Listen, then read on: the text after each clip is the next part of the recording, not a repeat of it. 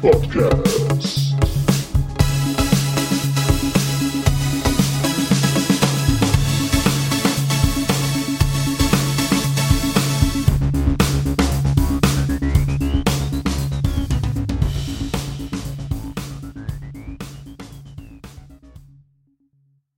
Hallo und willkommen zur neuesten Ausgabe vom Battlepod. Heute wieder mit äh, meinen grandiosen Co-Hosts, den Hoshi, hallo Hoshi, Grüezi.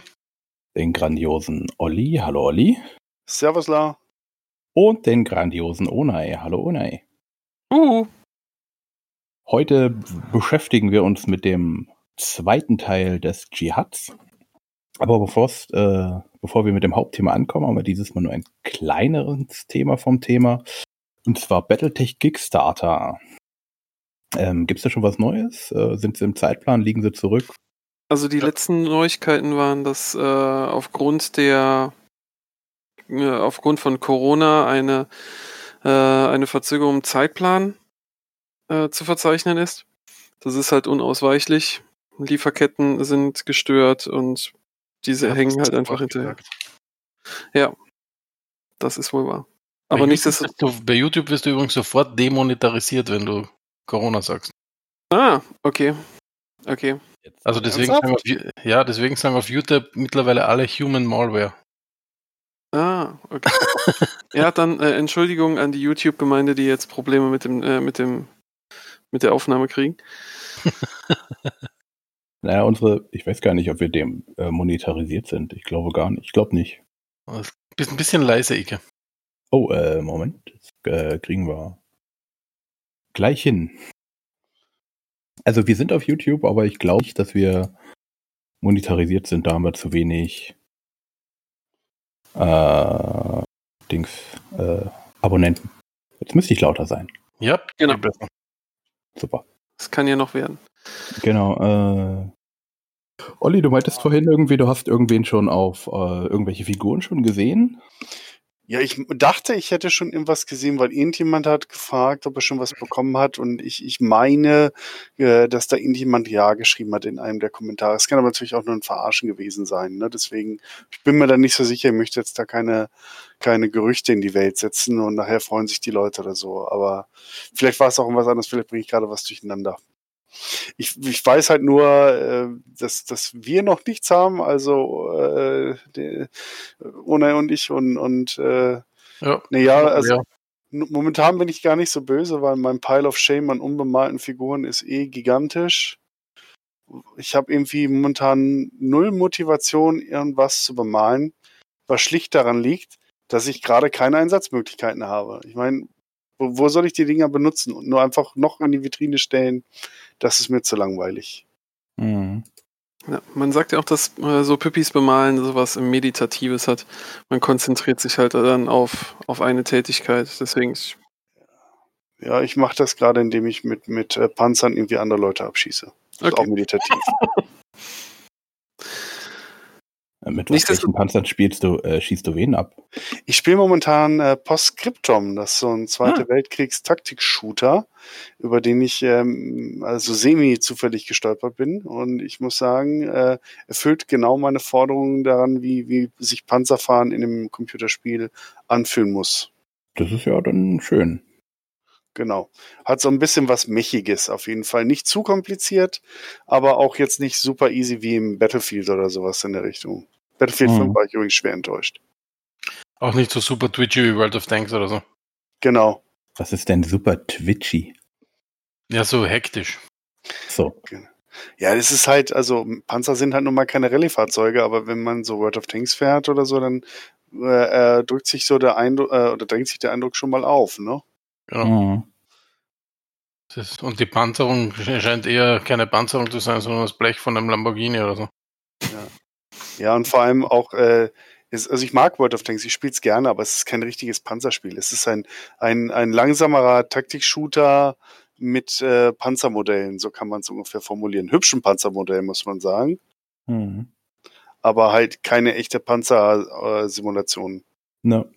Ich glaube, da gibt's ähm, da gibt's noch so Alternative. Ich habe jetzt Postscriptum noch nicht gespielt, aber ähm, Hell Let Loose habe ich mal probiert. Hell Let Loose ist, hat auch sehr gute Kritiken und ich glaube, dass es auch ein richtig gutes Spiel ist. Mhm. Aber ähm, es ist ein bisschen mehr auf Close Combat gesetzt. Das heißt, die, die Gefechte sind ein bisschen actionreicher und ein bisschen mehr auf, auf, auf Nahkämpfe und, und viel Geballer.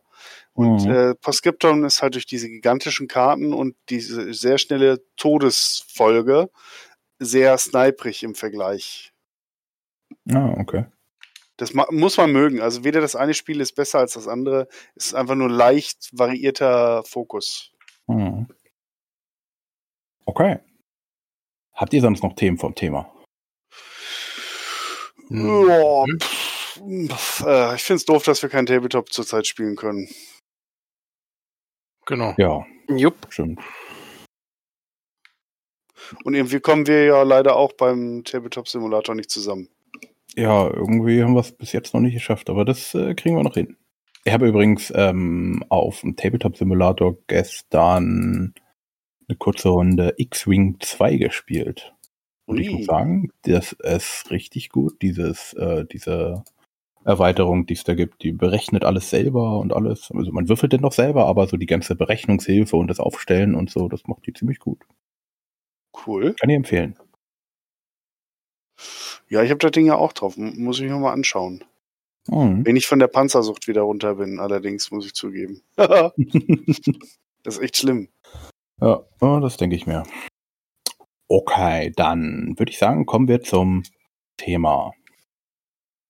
Wir Gab hatten Fragen ähm, zum letzten Mal. genau, wir hatten Fragen und sind immer froh äh, über jegliche Fragen, die wir kriegen. Das klingt so ein bisschen, Mal- als wenn wir notdürftig wären. Bitte, schickt uns Fragen. Bitte. Genau. Wir sind über jede froh. Und wenn es die Lottozahlen vom nächsten Samstag sind. Da werden wir besonders froh. ähm, es ging um die Frage, was ist die Motivation von World of Blake? Und Ja. äh, Ona. Also, oder ah, ja, Oshi. also es, ich sag, das kann man sich so ein bisschen so vorstellen. In Comstar gab es ja immer schon seit der Gründung von Comstar zwei so Bewegrichtungen, sage ich mal. Das eine war eben so, ich sag mal, der religiöse Zweig. Ja? Also Comstar ist eine Religion und das ist ihre heilige Pflicht, die Kommunikation zwischen den Sternen sicherzustellen und dann irgendwann die innere Sphäre wieder aufzubauen. Und dann sage ich mal eher so den technologieorientierten Zweig, sprich Comstar ist der Bewahrer des Wissens der Menschheit, aber technologisch gesehen jetzt nicht religiös oder so. Ja?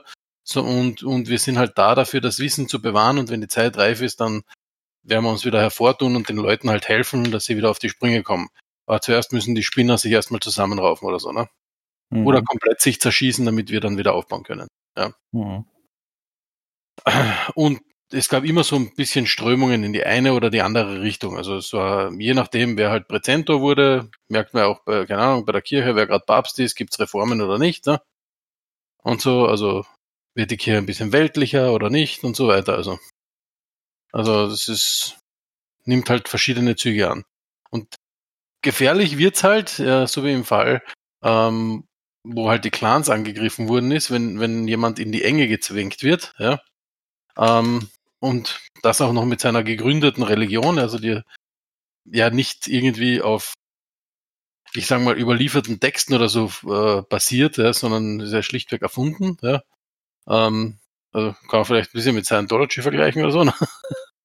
ähm, und wenn da dann quasi fundamentalistische Bewegungen rauskommen, ähm, dann kann man sich das quasi so vorstellen, wie wenn die schlimmsten Fundamentalisten, gebrainwashten Typen äh, einer Religion plötzlich an Superwaffen kommen und äh, dem ganzen Universum ihre Religion aufzwingen wollen. Das ist so die Word of Blake Seite, ne?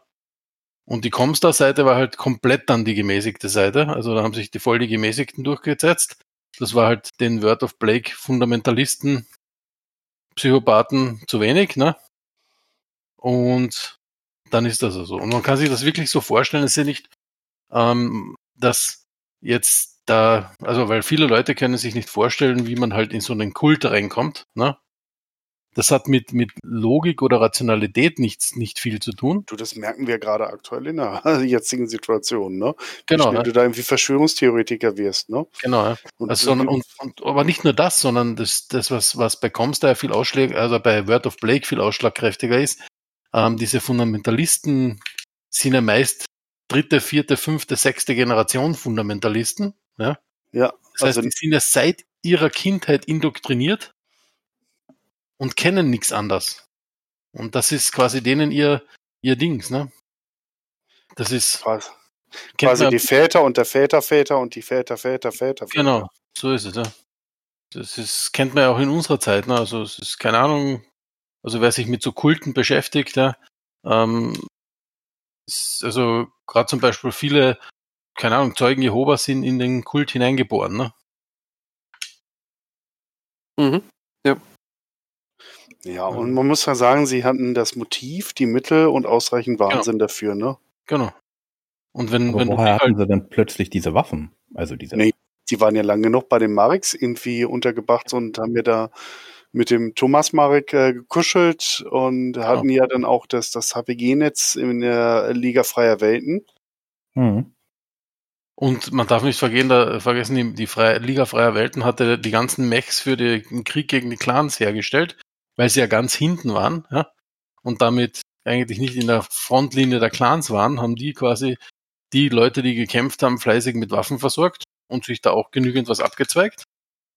Und natürlich hatten die Leute vom Word of Blake auch die Informationen, wo jetzt genügend, ich sag mal, Caches an Sternenbund Zeugs rumliegt, ja, ähm, die eigentlich Comstar gesagt hat, die greifen es nicht an, so nach dem Motto, bis die Zeit zur Wiederauferstehung kommt, ne?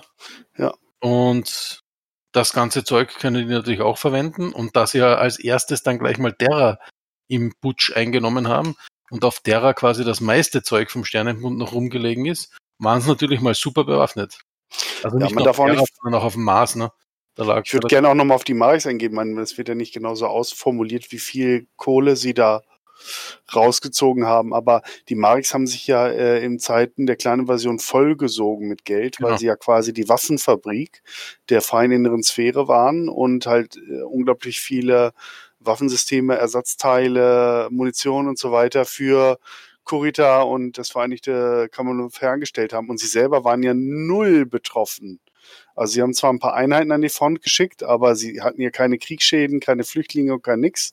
Und stattdessen haben sie halt lustig Waffenproduktion verkauft. Und das heißt, da hatten die also auch äh, quasi, äh, hatte äh, Word of Blake ja eine enorme finanziellen Background sozusagen.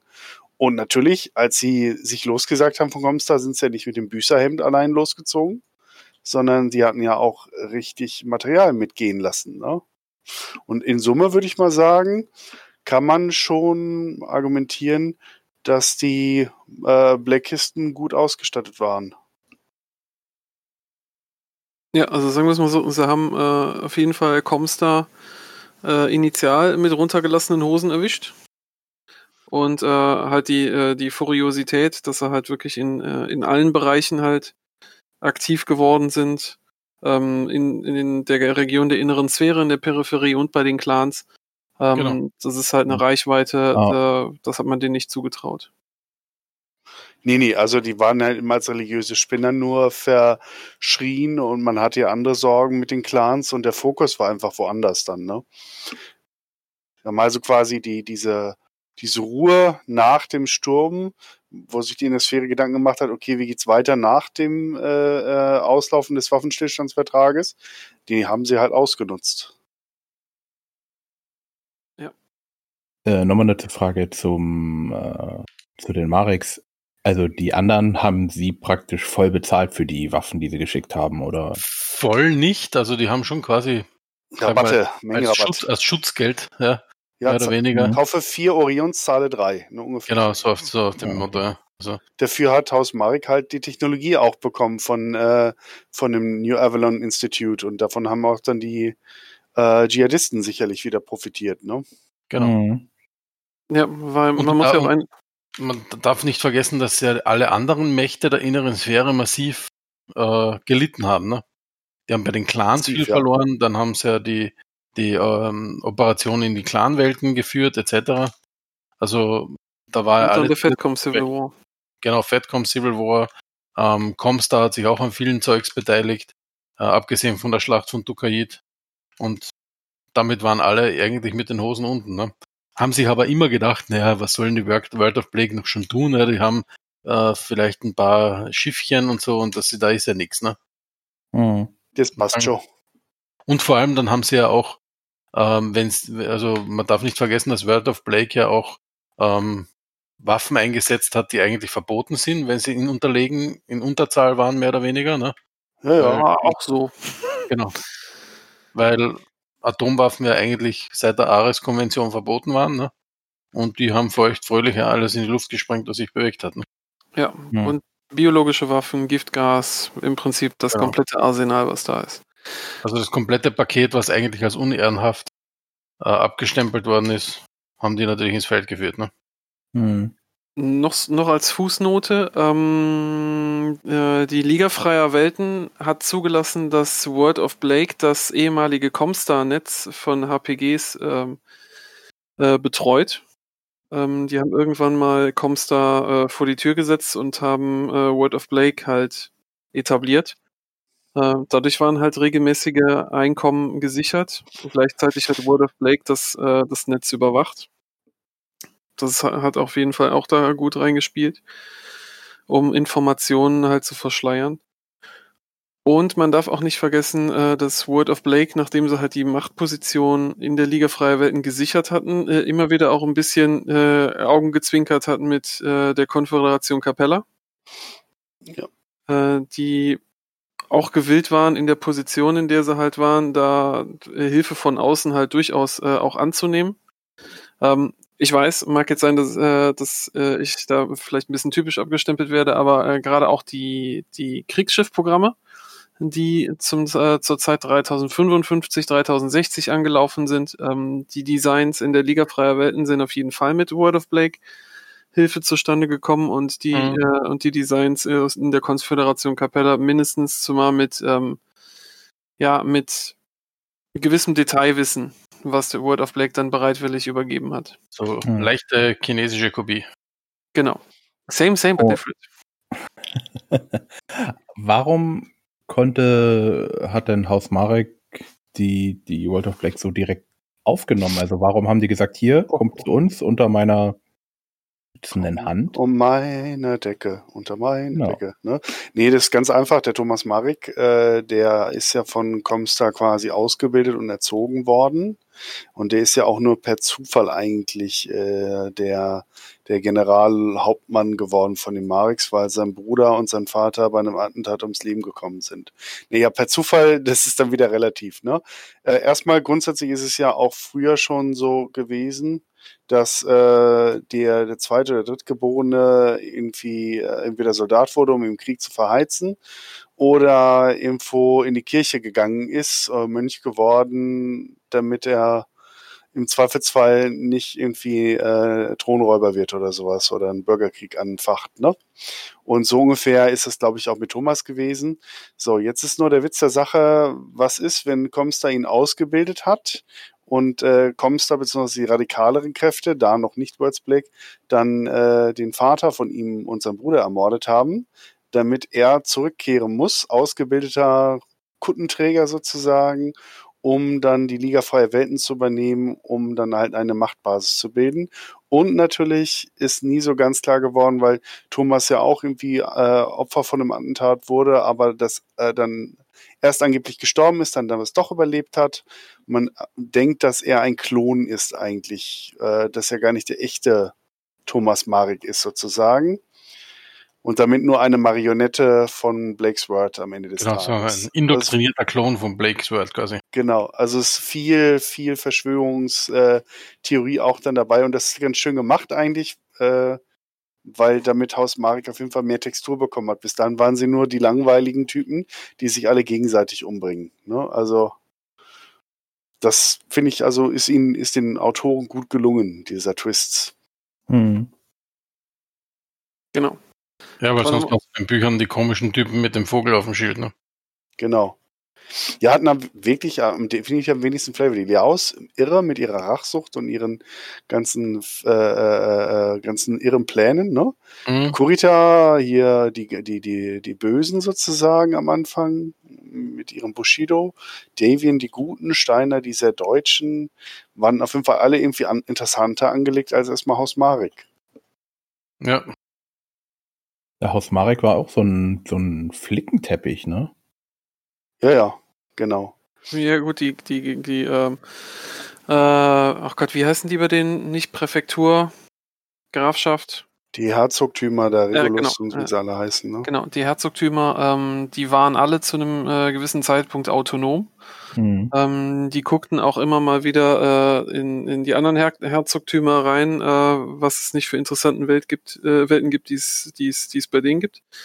Ähm, Haus Marek, äh, ich glaube, das war äh, die Grafschaft von Oriente, hat, glaube ich, auch mal eigenständig Krieg gegen die Konföderation Capella geführt. Ähm, in den Anfang 3000ern. Ja, also die waren halt sich äh, herrlich uneins. Mhm. Ja, die haben sich nach den Nachfolgekriegen eigentlich lange Zeit einfach gar nicht erholt, ne? Genau. Irgendwie Ja. sowas, äh, das wundert mich jetzt gerade, warum ist das eigentlich nicht eher so Heilige Römische Reich, so Deutsche nachempfunden? Das habe ich nicht ganz verstanden. Das ist eigentlich so eher der Hintergrund, oder? Nee, ja, aber ich, ich glaube, das Deutsche hatten sie ja schon mit Steine halt abgebildet, ne? Mhm. Und äh, sie wollten da nicht nochmal sowas, ne? das wäre ein bisschen zu viel. Ich finde auch ganz ehrlich, dieses, dieses leicht arabische, was da so, orientalische oder so, kann man eher sagen, vielleicht, dass da mit reinspielt. Das Mhm. hat die Sache auf jeden Fall interessant gemacht, ne? Ja, aber ich, ich gebe euch recht, es ist so ein bisschen so ein bisschen schwer zu greifen gewesen, so in, in welche Schublade man äh, die Liga Freie Welten reinstopft. Genau, vor allem, es ist ja nicht schwarz und weiß, ne? Also, weil du hast bei den, bei den Marix orient, orientalische Kräfte, du hast ja auch bei Kurita orientalische Kräfte dabei, also es ist halt in der inneren Sphäre nicht alles schwarz und weiß und Nee, nee, überhaupt Einer sind ja nicht nur Deutsche, ne? Also, Nee, eben, eben. Sie haben zwar sind die dominante äh, Kultur oder Kulturkreis, Genau. aber Amtssprache ist auch Deutsch, aber sie sind nicht die einzigen. Übrigens, kurze Frage hier, dieses so und so vielte Aufklärungsregiment mit der Cassie Southern da Ma- äh, von Victor Milan, kommen die nicht auch aus, äh, aus der Liga Freie Welt mit ihrem Dreiländerdreieck da mit Cowboys, Juden und Indianer? Camachos Caballeros? Genau, genau, genau, danke. Äh, ja, ich glaube schon. ich glaube, ja. Ja, ich glaube auch, ja. Ich habe die übrigens früher gehasst, die Bücher. Also als ich die das erste Mal gelesen habe, das erste davon, ich war schwer enttäuscht über mit Teddy, äh, äh, Onkel Teddy oder wie sie Mhm. den Theodor nennen, ne? Äh, und das dieses, dieses Despektierliche und die waren mir alle zu überzeichnet, da war ich zu sehr Hardliner. Und äh, jetzt habe ich sie aber vor ein paar Jahren nochmal gelesen und jetzt fand ich sie ganz äh, also angenehm. Ich würde es jetzt glatt nochmal lesen. Nee, ich fand die, Ja. ich fand die auch ganz gut. Ja, äh, fand ich auch, muss ich sagen. Waren ganz schön.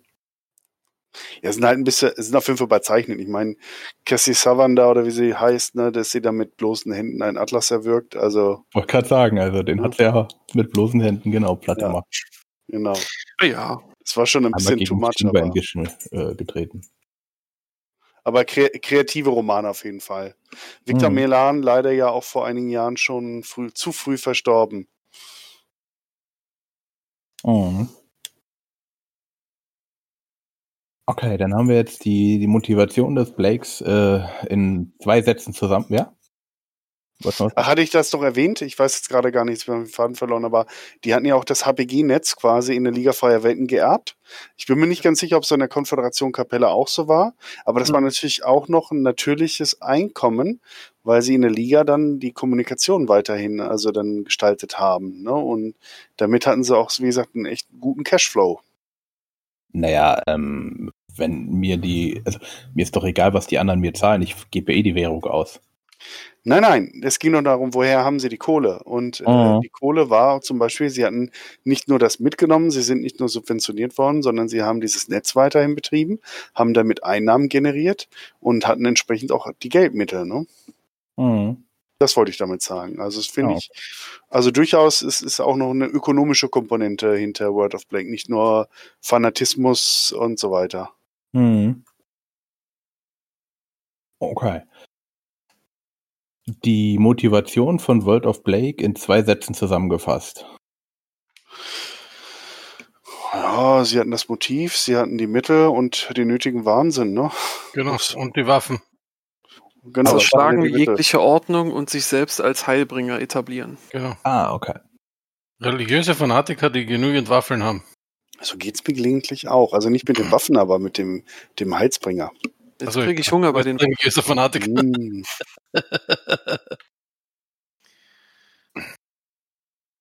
Okay. Dann ähm, kommen wir zum Ende vom Konflikt äh, Liao gegen Hasek Davian. Genau. Ja. Ähm, jetzt habe ich schon wieder M gesagt. Schon M. wieder- Äh, Mache ich auch die ganze Zeit. Und N. Also, ähm, wir haben das Oh. letzte Mal aufgehört, dass äh, Hasek Davion die Konföderation Capella angegriffen hat. Eigenständig, ohne äh, großartige Unterstützung äh, der restlichen äh, äh, Federated Sons. Ähm, das ist die H6 waren ja nie Freunde der Liaos, deswegen das war äh, ein alter Klappstuhl, der schon öfters mal ein und wieder ausgegraben wurde. Nie Freunde, das ist das Understatement des Jahres. Genau. Wir haben das letzte Mal aufgehört, da ist es gerade dazu gekommen, dass ein vermeintliches Davion-Kriegsschiff äh, die Hauptwelt der Konföderation bombardiert hat und in den Ruinen vermeintlich äh, Sun Tzu Liao gestorben ist. Das hat dazu geführt, dass äh, sein Adjutant Talenzan den äh, Oberbefehl ergriffen hat und zum, zum großartigen Gegenschlag ausgeführt, äh, äh, ausgeholt hat. Ähm, die beiden Mächte haben sich dann eigentlich relativ äh, kräftig bekriegt. Ähm, es ging so weit, dass die, äh, dass die Streitkräfte der Konföderation, ähm, die äh, schon so weit vorgedrungen waren, dass sie auf New Syrtis operiert haben. Was für die H6 natürlich äh, sehr überraschend kam, dass da so eine Furiosität bei rumgekommen ist. Aber Ach was. Der, äh, der gute Sun Tzu, der ist vermeintlich bei draufgegangen, deswegen haben die jetzt äh, nur noch Blut sehen wollen. Wie es nun mal sein sollte, in den großen heroischen Erzählungen aus den Ruinen auf Sian steigt dann plötzlich der Kanzler Sun Tzu Liao und sagt, alles klar, mir geht's gut, ich habe nur ein paar Kratzer. Der Gottgleiche, bitte. Genau. Genau, Alles nicht so schlimm. Auf dem himmlischen Stuhl, äh, Thron. genau, I'm fine, I'm fine.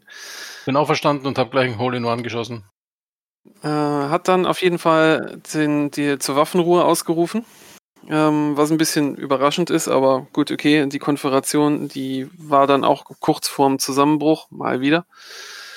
Äh, die H6 haben äh, dann versucht, äh, auf New Syrtis noch den sich zurückziehenden Truppen äh, von Leonorenz auszuwischen, aber dann war es das auch an der Stelle. Das heißt also, es gab da, wie es nun mal an der Grenze so des häufigen, häufigeren ist, ein bisschen hin, ein bisschen her. Es haben ein paar wenige Welten den Besitzer gewechselt. Als das Ganze dann zum Schluss dann halt zum Ende gekommen ist, hat sich eigentlich kaum etwas getan. Außer dass natürlich da wieder mal der Boden dieser Planeten in ordentlich viel Blut getränkt worden ist. Muss ja auch mal gewässert werden. Genau. Genau. Aber das ist so im Prinzip das, was an der, an dieser Grenze passiert ist. Mhm. Ja. Dann hatte ich vorgeschlagen, dass wir noch einen kleinen Exkurs machen, weil wir haben jetzt relativ viel über Word of Blake erzählt. Wir haben relativ viel über die Häuser, über die Häuser der inneren Sphäre erzählt und, und deren Irrungen und Wirrungen gegeneinander. Aber was auch noch äh, zur selben Zeit passiert, deswegen, es tut mir unheimlich leid für die Leute, die zuhören, aber es wird jetzt noch verwirrender.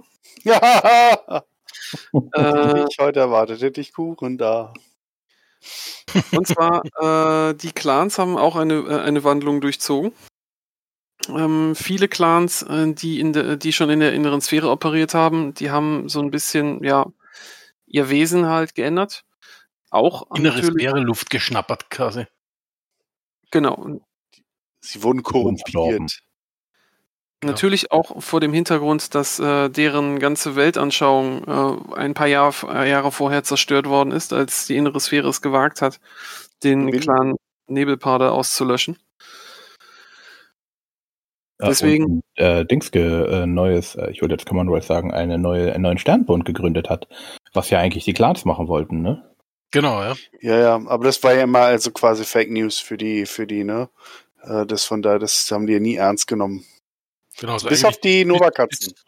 Genau, bis, bis auf die Novakatzen, ja. Und eigentlich bis zu dem Zeitpunkt, als sie den Clan Nebelbader ausgelöscht haben, haben alle gedacht, na, das sind ja alles nur irgendwelche Spinner, die wollen machen das jetzt quasi als Hoax, weil sie Angst haben, dass wir sie jetzt vernichten, ne? Hm. Und Genau. wie sie halt dann die Nebelbader vernichtet haben, hat die Welt plötzlich anders ausgeschaut. Die Novakatzen haben ein bisschen gekifft und haben dann quasi festgestellt, naja, das ist ein bisschen komisch, was da alles abläuft, ne? ähm, wie das die Novakatzen halt so machen, ne? Die, ich glaube, die, wer war noch dabei? Die Ghost Bears, glaube ich. Die Ghostbears haben, ich weiß nicht, die haben nicht, die, die, die haben dir nicht den Rücken gekehrt, oder? Nur die Novakatzen. Die Go- Die Goliath Scorpions, die hatten noch so Tendenzen, dass sie dieser ganzen Mhm. Sache ein bisschen äh, Richtig, ja. kritisch gegenüberstanden, weil sie auch zu der Bewahrerfraktion gehören.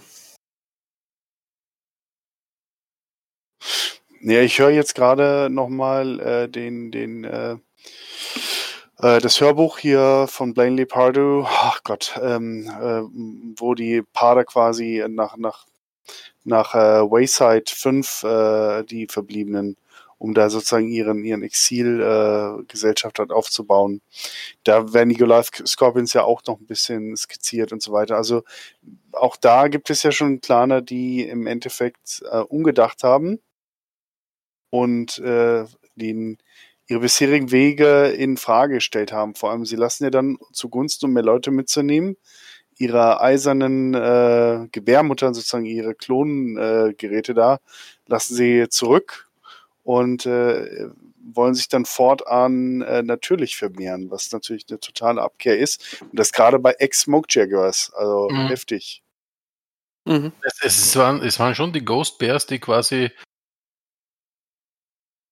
ich sag mal, von der Raselhager Republik extrem beeindruckt waren, ne? Ja. Und, und da halt, ähm, also weil die halt, die hätten, die haben nicht damit gerechnet, dass die in der Innensphäre auch irgendein Verständnis von Ehre haben und so weiter, ne? Und andererseits, andererseits so freiheitsbesessen sind und dass denen die Freiheit so viel zählt und so weiter, ne? Und die Ghost Bears waren ja typischerweise auch schon eher, sage ich mal, ähm, vor allem was die niedereren Kasten angeht, ein liberalerer Clan, ne? Und das hat halt denen recht, recht zugesprochen, ne? Korrekt. Hat er dazu geführt, dass sie äh, ihren kompletten, ihre, äh, ihre alte Heimat verlassen haben. Sind in die innere Sphäre gezogen, in einem riesen Exodus. Also diesmal in die andere Richtung. Und äh, Exodus. äh, genau.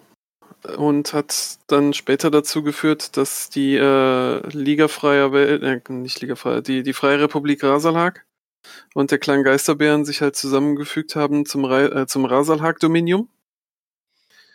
Ähm, was halt zum Benefit hatte, die, die Rasalhager hatten wieder eine, eine Identität. Und wieder Land. Sie hatten wieder Land, viel, viel mehr als vorher.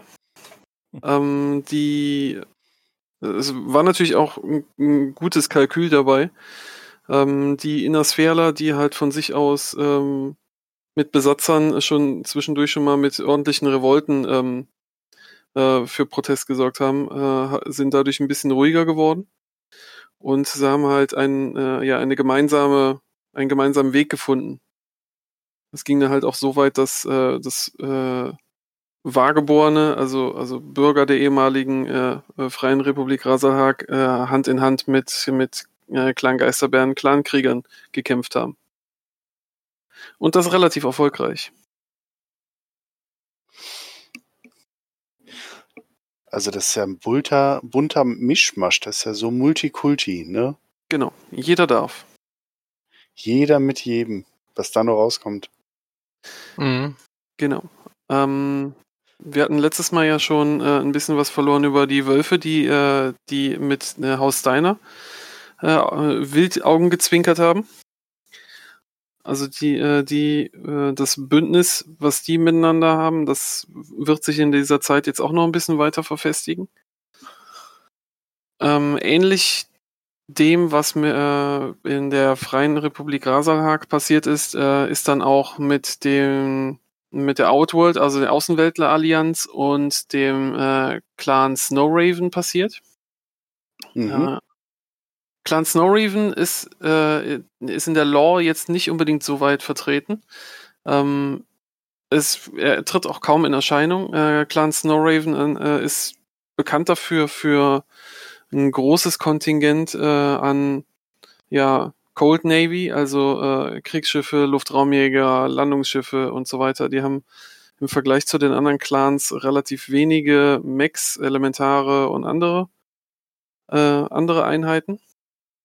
Ähm, die sind dann halt oben über die nordwärts, also äh, kernwärts die Ecke von Kurita mal rüber geschippert und haben mal geguckt, was, was es da so gab.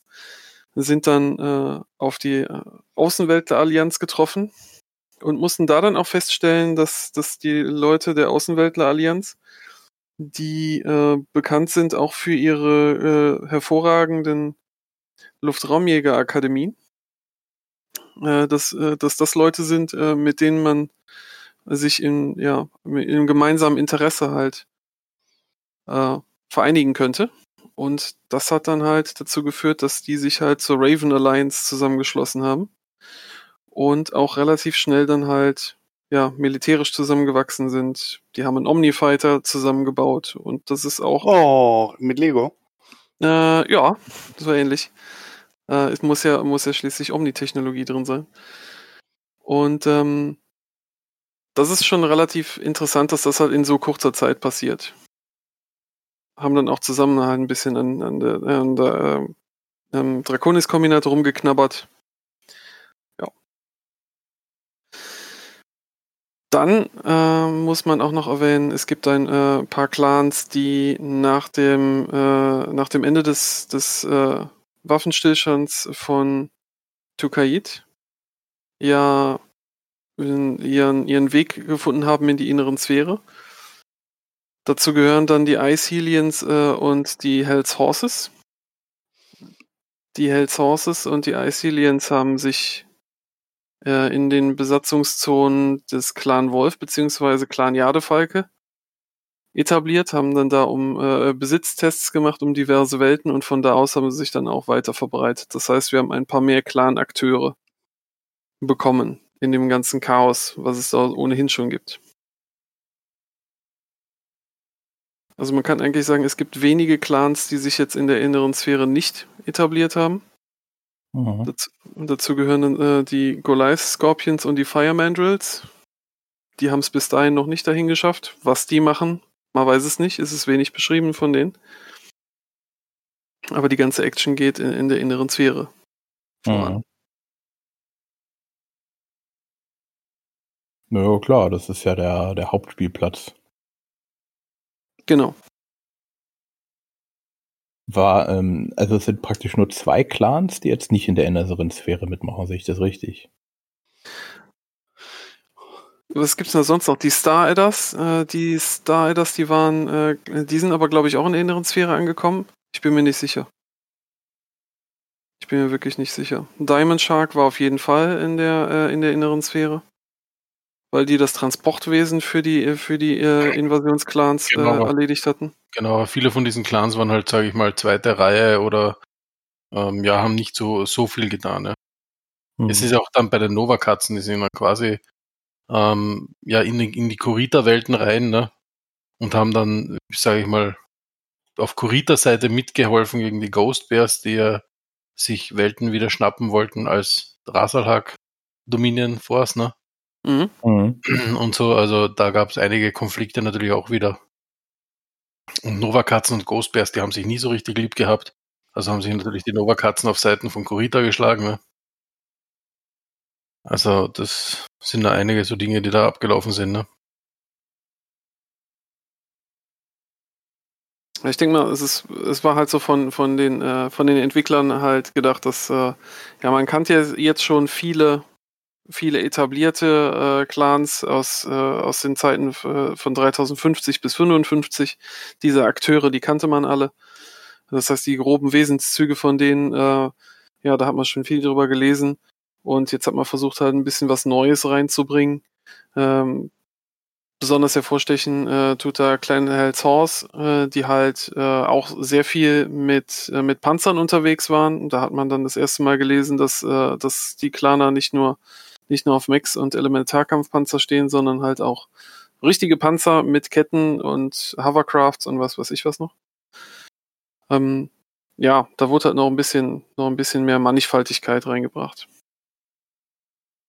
Und ein paar von denen sind echt cool. Muss man einfach mal sagen. Mhm. Ja, also es ist, ähm, ich finde es ein bisschen schade, äh, weil ich fand, ähm, es waren schon genug Akteure.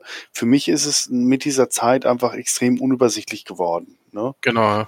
Und das, das, da, da fehlten auch von diese äh, wilden Allianzen, die sich da gebildet haben, so die Identifikation. Ne? Das ist auf einmal, man, man, klar, man, du musst halt nicht irgendwie äh, äh, sag ich mal, stringent bei einer Linie bleiben. Und natürlich, siehe zum Beispiel Italien, äh, Anfang Erster Weltkrieg, äh, waren sie neutral oder zumindest freundlich gesinnt gegenüber äh, den Achsen. Dann haben sie die Seiten gewechselt, sind auf Seiten der Alliierten in den Krieg eingetreten. Im Zweiten Weltkrieg wiederum Mussolini hat da wieder die Achsen unterstützt. Also auch da gibt es Varianz, ne, natürlich. Und das, solange es irgendwie plausibel und erklärbar bleibt, aber ich hatte so das Gefühl, in, im Zeitpunkt so nach dem Motto, äh, alles neu macht der Mai, ne? Und wir, wir nehmen einmal die Würfelbecher und gucken mal, welche neuen Allianzen dabei rumkommen. Alles super kreativ, ähm, mit der richtigen Intention, aber einfach übertrieben, einfach too much. Mhm. Ich glaube, da haben sie sich auch viele Feinde in der, in der Community gemacht, Mhm. weil ihre geliebten Fraktionen nicht mehr existierten, nicht in der Form, wie man sie kannte, weil geliebte Charaktere auf einmal starben und das teilweise offscreen. Das ist ja die Höchststrafe. Ich Mhm. meine, über, über den Tod äh, von Grayson Carlyle kann man trefflich diskutieren. Ich finde, es war eine, eine tolle Entscheidung äh, vom Storytelling, ihn nicht inmitten von einem Berg von getöteten Feinden in seinem Marauder untergehen zu lassen oder Victor zu dem Zeitpunkt. Ne? Äh, das wäre mir einfach, das ist zu 0815. Aber zum Beispiel Jamie Wolf, einfach so, ich glaube, der ist einfach offscreen getötet worden. Und dafür, Genau. dass man Ach, ach, übrigens, da ist irgendwann mal gestorben, so Genau. bombardiert worden. Und den Charakter haben wir so viele Jahre emotional investiert und das, das, das wird einfach der Figur null gerecht. Genau, und auch wenn man, wenn man Tabletop gespielt hat, dann weiß man ja auch zum Beispiel auch die Clan-Leute, also innere Sphäre ist klar, dass Leute sich Häuser ausgesucht haben und so, ja. Aber auch auf Clan-Seite. Die, also die Leute, so ich bin Ghostbär, äh, ich bin Kiefer, ich spiele Novakatzen, ähm, Wölfe gibt's natürlich viele und so, weil die auch prominent waren in den Büchern und so, ja. Und so, also die, da hat man sich damit identifiziert. Das hatte schon angefangen, ein bisschen komisch zu werden, dann zu der Zeit, naja, Clan Wolf in Exile, aber doch da Clan Wolf und Jadewolf und dann wieder zurück und jetzt doch wieder Wolf und, und was jetzt weiß ich. War da schon ein bisschen verwirrend, ne? Ähm, und in, jetzt kommt das Ganze einfach in groß, ne? Die Ghost Bears gehen zu, äh, zum Rasalhak Dominion, aber ein paar von denen gehen auch dorthin und ein paar so und, und, und, aber Ghost Bear gibt's eigentlich nicht mehr, aber eigentlich ist das Rasalhak Dominion ist ja Ghost Bear. Äh, die Nova-Katzen gehen zu Kurita, teilen sich aber teilweise ein bisschen auf und, und werden zu, zu Einheiten und die einen kriegen diese Welt und das und hin und her und sind dann eigentlich keine Nova-Katzen mehr und also es wird alles ein bisschen extrem konfus. Ja. Und wenn man sich nicht extrem reinliest, ja, so wie jetzt auch Ona sagt, äh, wenn man, man vergisst dann einfach gewisse Sachen, ja, welcher Clan ist denn jetzt überhaupt zurückgeblieben? Ist da jetzt irgendwer, wer, wer, wer schöpft da draußen oder sind da einfach irgendwelche niedrigen Kasten, die da zurückgeblieben sind und jetzt Party machen auf Strana Match? Die, also man hat da überhaupt keinen Überblick mehr. Mhm. Ja, genau. also vor allem auch gibt's überhaupt, ja. Genau, genau. Was weiß ich, dann, dann gibt's dann danach dann irgendwie dann den freien Jade, äh, Jade Liaus oder sowas. Ne? Also Genau, es ist ja. irgendwie es, es, es war mehr, passt, weil Jadefalken und passt. Genau. Klar. das, ja, einfach äh, too much. Genau, wir werfen die Grünen zu den Grünen. Genau, farbmäßig passt das. ja. Und das ist alles ein bisschen komisch. Und vor allem, Jetzt, äh, dann wird's ja noch ein bisschen noch konfuser, weil jetzt musste man die Kurve kratzen. Genau. Weil ir- irgendwie musste man den Dschihad ja beenden. Irgendwann, Right. irgendwann musste man halt mal auch mal den Stöpsel ziehen. Genau. Und Superman war nicht greifbar. Genau. Naja, Superman wurde erfunden. Genau. Aus dem Hut gezaubert. Genau. Er war Superman. Und es, erstand, äh, und es stand auf äh, in einem Gefangenenlager die heroische Gestalt des Devlin Stone. Genau. Okay, dann würde ich sagen, wer ist der Villain Stone? Das ist eine gute Frage. Die, die Frage stellen sich viele.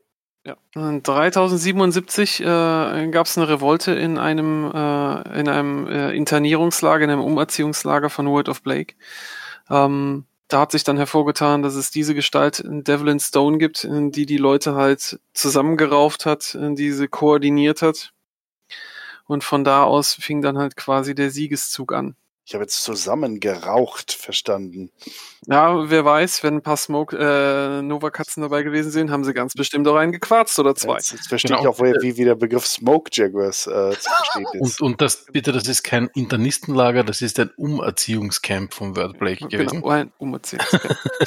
genau, häkeln und stricken. Genau, und da ist 3071 hat da Devlin Stone eben die ganzen Leute äh, zusammengerafft ja, und hat dann quasi eine Anti-Blake äh, ja, Zelle. Anti-Blake klingt auch wie Anti-Plug, so ein bisschen wie Zahnpasta. Genau. Also ähm, an den Anfang hat's gefunden quasi in der Keimzelle von, von World of Blake und zwar im Blake-Protektorat. Und das in der Nähe von Terra liegt. Von da aus hat er halt den Siegeszug angeführt. Ähm, er hat in seinen Bestrebungen dann Stück für Stück auch immer mal äh, immer wieder mit Hauslords, regionalen Lords und wie auch immer äh, paktiert. Ja, Genau, der hat auch, auch, prominente Unterstützer gefunden. Genau, hat, hat, so, hat zum Beispiel so ein Charisma gehabt, dass er einfach gesagt hat, zum, Ka zum Khan der Nova-Katzen, wollt nicht bei uns in die Allianz kommen, wir haben Cookies und der hat gesagt, ja. Genau. Genau, das war quasi die männliche Mary Sue. Er taucht aus dem Nichts auf, alle finden ihn geil, er ist super erfolgreich und ja, dann, wie bei Mary Sue auch, am Ende ist er auf einmal weg und alle trauern nach und der große Devlin Stone. Aber jetzt habe ich ein bisschen, das gespoilert. ich weiß, ich weiß, genau. ich weiß, aber das, das, das passt, ich, ich habe es bewusst gemacht, weil es ist tatsächlich, Devlin Stone ist gewissermaßen eine Mary Sue.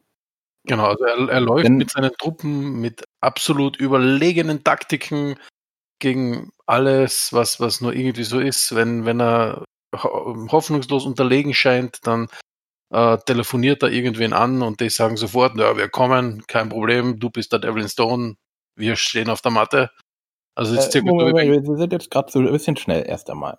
Ja. Ähm, wer war denn. Devlin Stone, bevor er ins, also was war sein Leben vor dem Umerziehungslager? Das, das weiß keiner. Das ist bis heute nicht so. bekannt. Das ist nicht ausgeleuchtet. Es gab die Vermutung, dass er hier ein, ein Mitglied von der Super-Duper-Agententruppe von den Davians ist, hier den Fox Tief, glaube ich, oder so, oder von ihnen, genau. Das ist so das Gerücht, dass er ein ehemaliger Spezialagent ist und deswegen kann er so viel und so weiter. Warum er vorher niemand so richtig aufgefallen ist und warum er dann auf einmal so, einen- so einen Höhenflug hat, wird halt nicht erklärt. Aber im Endeffekt, das ist so, Devlin Stone ist halt Projektionsfläche. Ja. Kannst du aussuchen. Du, du bist Okay. Devin Stone Icke. Äh, Ich weiß, aber ich wollte es euch jetzt nicht so genau sagen. Okay. Es könnte natürlich auch so eine, ähm, vielleicht, äh, ihr kennt doch den Imperator aus 40k, der soll doch auch immer in die Menschheit eingegriffen haben. Vielleicht. Ja, vielleicht ist er das, ne? Ja. Genau, also es- Ähm, und, und es geht also, Also der Co- ähm, Comstar zum Beispiel versucht, den seine, äh, seine ähm, Identität festzustellen, indem sie halt alle seine ähm, vitalen äh, Features quasi in, in die großen Comstar-Computer eingegeben haben, und, um, um ein Match zu finden. Und äh, da sind Sachen rausgekommen wie äh, Konstruktionsvorarbeiter auf, auf Gay Fu, ähm, Lanzenkommander im, im Kittery, in der Kittery Militia, ähm, ein äh, Assistent in, in der Administration von Tikhonov äh, und ein Schiffskapitän von Sian. Also kompletter Schwachsinn. hm. das, um, um da nochmal Ansch äh, Anschluss zu nehmen, das war auch so eine Sache, wo, wo man dann endgültig dann halt so ein bisschen, so ein bisschen als, als Hardcore-Battletech-Fan sich gedacht hat, äh, you gotta be kidding me. Hm. Ja. Aber ähm, Und dann Er kam hat- Klicks. Genau. Eine, eine Also er prominente hat- Theorie ist ja auch, dass, äh, dass Devlin Stone, ähm, also an der hängen sehr, sehr viele, die, die, die das gelesen haben, ähm, eigentlich Arthur Steiner Davion ist, der nicht umgekommen ist. Wie eigentlich angenommen. Ja. Ja. Okay. Aber wie Also gesagt, er hat- Ein, ein, ein, äh, die Revolution ausgelöst da, hat dann sich Max da zusammengeschnort und hat dann Leute angerufen und gesagt, willst du nicht bei mir mitmachen, wir müssen World of Blake vernichten. Genau. es ist halt die alte, äh, die alte Strategie hat halt wieder gezogen, ne? Das ist äh, einzeln äh, gehen wir, gehen wir auf jeden Fall drauf. Lasst uns zusammenraufen, damit wir denen halt was entgegenstellen können. Genau. Mhm. Diese, diese Koordination, die hat halt äh, in der inneren Sphäre halt so ein bisschen gefehlt. Weil das halt äh, etwas war, was äh, Word of Blake ja aktiv unterdrückt hat. Mhm. Indem sie halt ihr Terror äh, verübt haben, indem sie Desinformationen verteilt haben.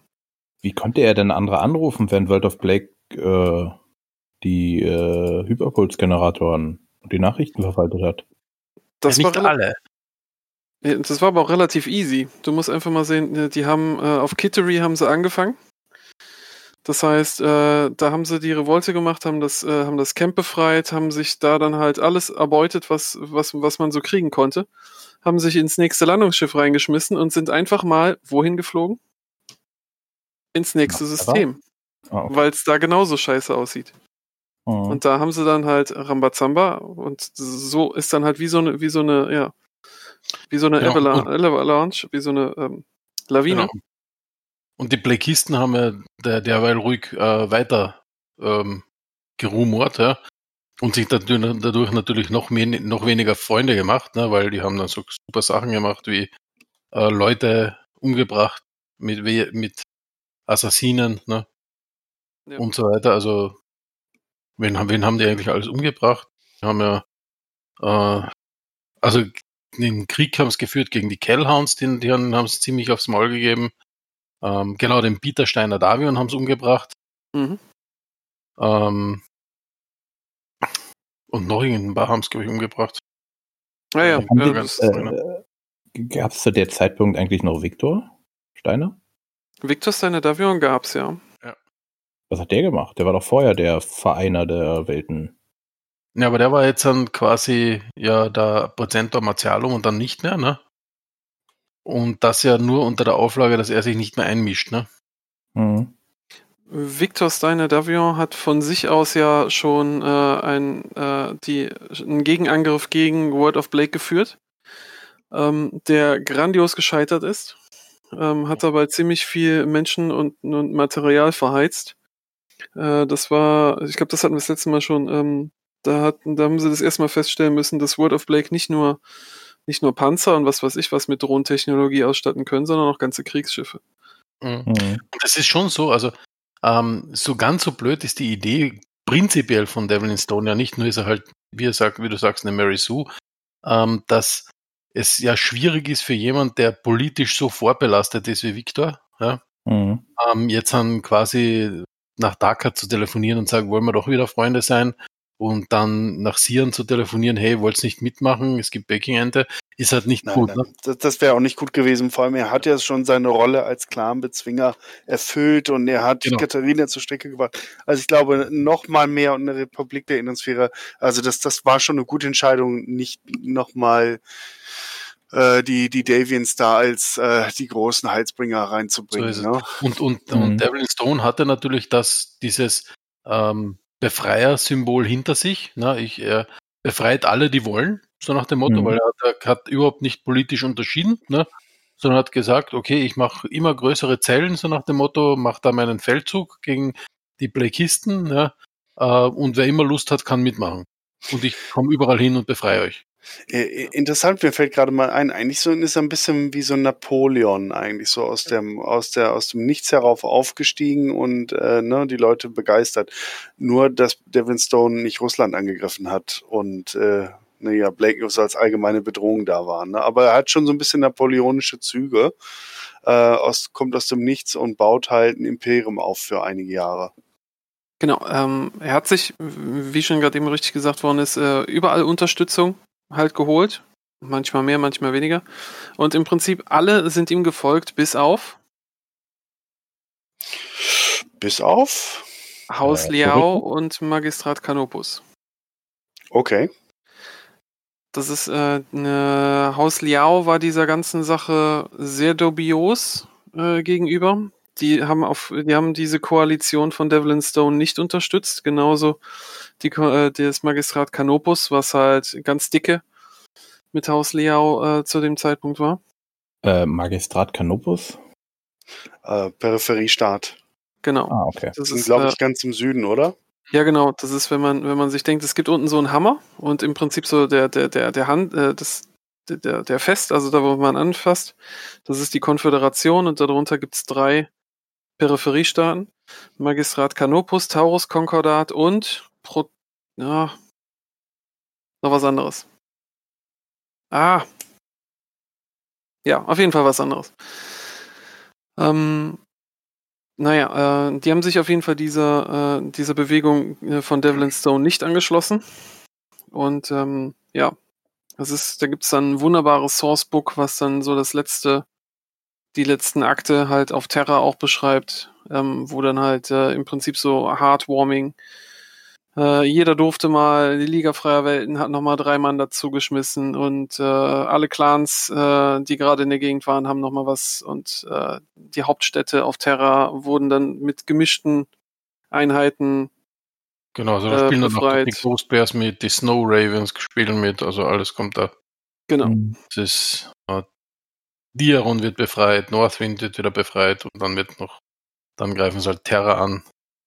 Genau, und Mhm. dann und in, äh, in diesen letzten Zügen wird dann halt klar, wer der, wer der Kopf hinter Word of Blake ist, wer The Master ist. Es ist kein anderer als, wir haben ihn am Anfang schon namentlich erwähnt. Thomas. Marik. Genau, der wahre Thomas Marek. Dum, dum, dum. Dun, dun, dun. Ja, und dann hat man ihn umgebracht. Er hat ihn erschossen. Beide sind explodiert und Nee, also sie äh, explodiert ist gut, ja, weil äh, tatsächlich ist es so, dass ähm, Devlin Stone bis zu dem Zeitpunkt äh, keine, also nur konventionelle Waffen eingesetzt hat, wie es die Ares-Konvention verlangt. Aber dann, wie sie Terra angegriffen haben, hat er gesagt, äh, das First Circuit, also das Hauptquartier von vom World of Blake auf, auf Hilton Head Island, ähm, das gehört komplett vernichtet und das ist dann mit einem kleinen taktischen Nuklearsprengkopf weggesprengt worden. Gravum. Kramumsee. Und das hat geholfen, weil Thomas Marek da drin war. Ähm, ich glaube, der war da dort. Ja. Also Ist der tatsächlich gestorben? Ich glaube schon. Gute Frage. Also Fakt ist auf jeden Fall, äh, er hat irgendwann dann auf Terra sein Ableben gefunden. Der gute Thomas. Ich glaube, den haben sie da mitgebombt. Ja. Aber es gab noch einen Thomas im äh, äh, Dings oder noch nicht. Oder war das der, der dann dahin geflogen ist? Beim Marek. Gab es da noch den Klon oder war das denn offiziell? Es war ein Klon und er war da oder?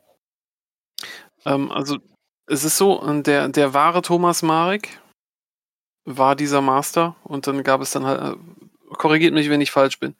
Ähm, und der Thomas Marek, der vorher da war, der war dann halt Klon oder Genau. irgendjemand umprogrammierter. Genau.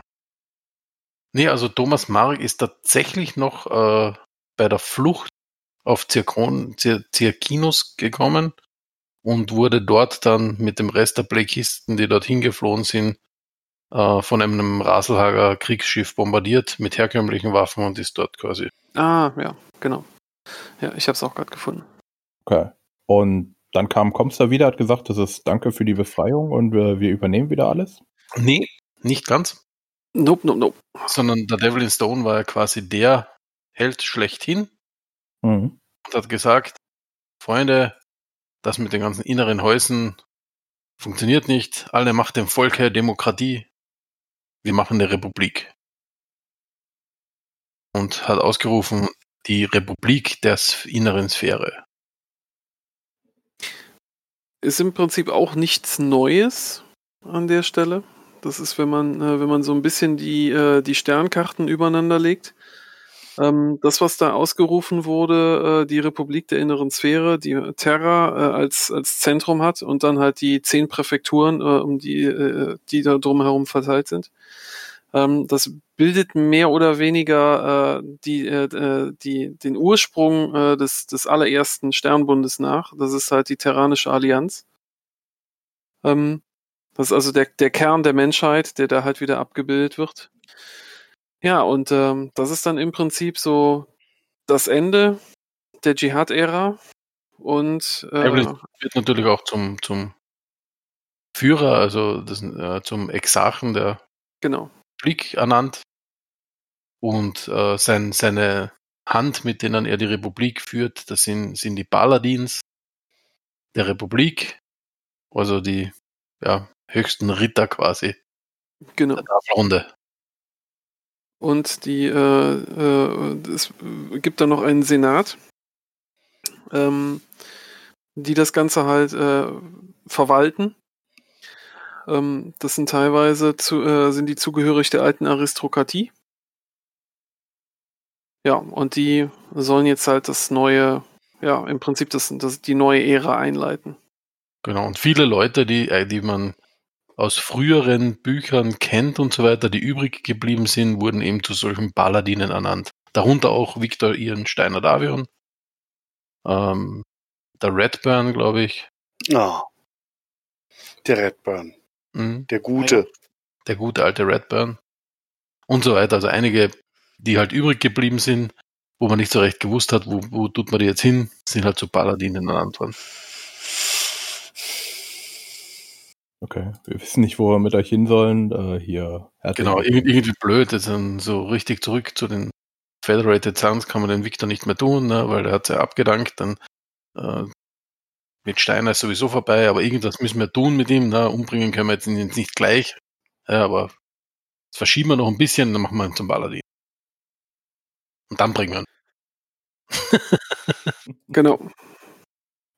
Während der Geburt der Republik der inneren Sphäre ähm, hat äh, Devlin Stone äh, alle Hauslords äh, zu sich gerufen und hat Verhandlungen durchgeführt. Ähm, das sind halt natürlich alles äh, Welten, die er jetzt halt zur Republik der inneren Sphäre äh, ernannt hat, die ursprünglich mal zu einem anderen Haus gehört hatten, ein paar Jahre vorher.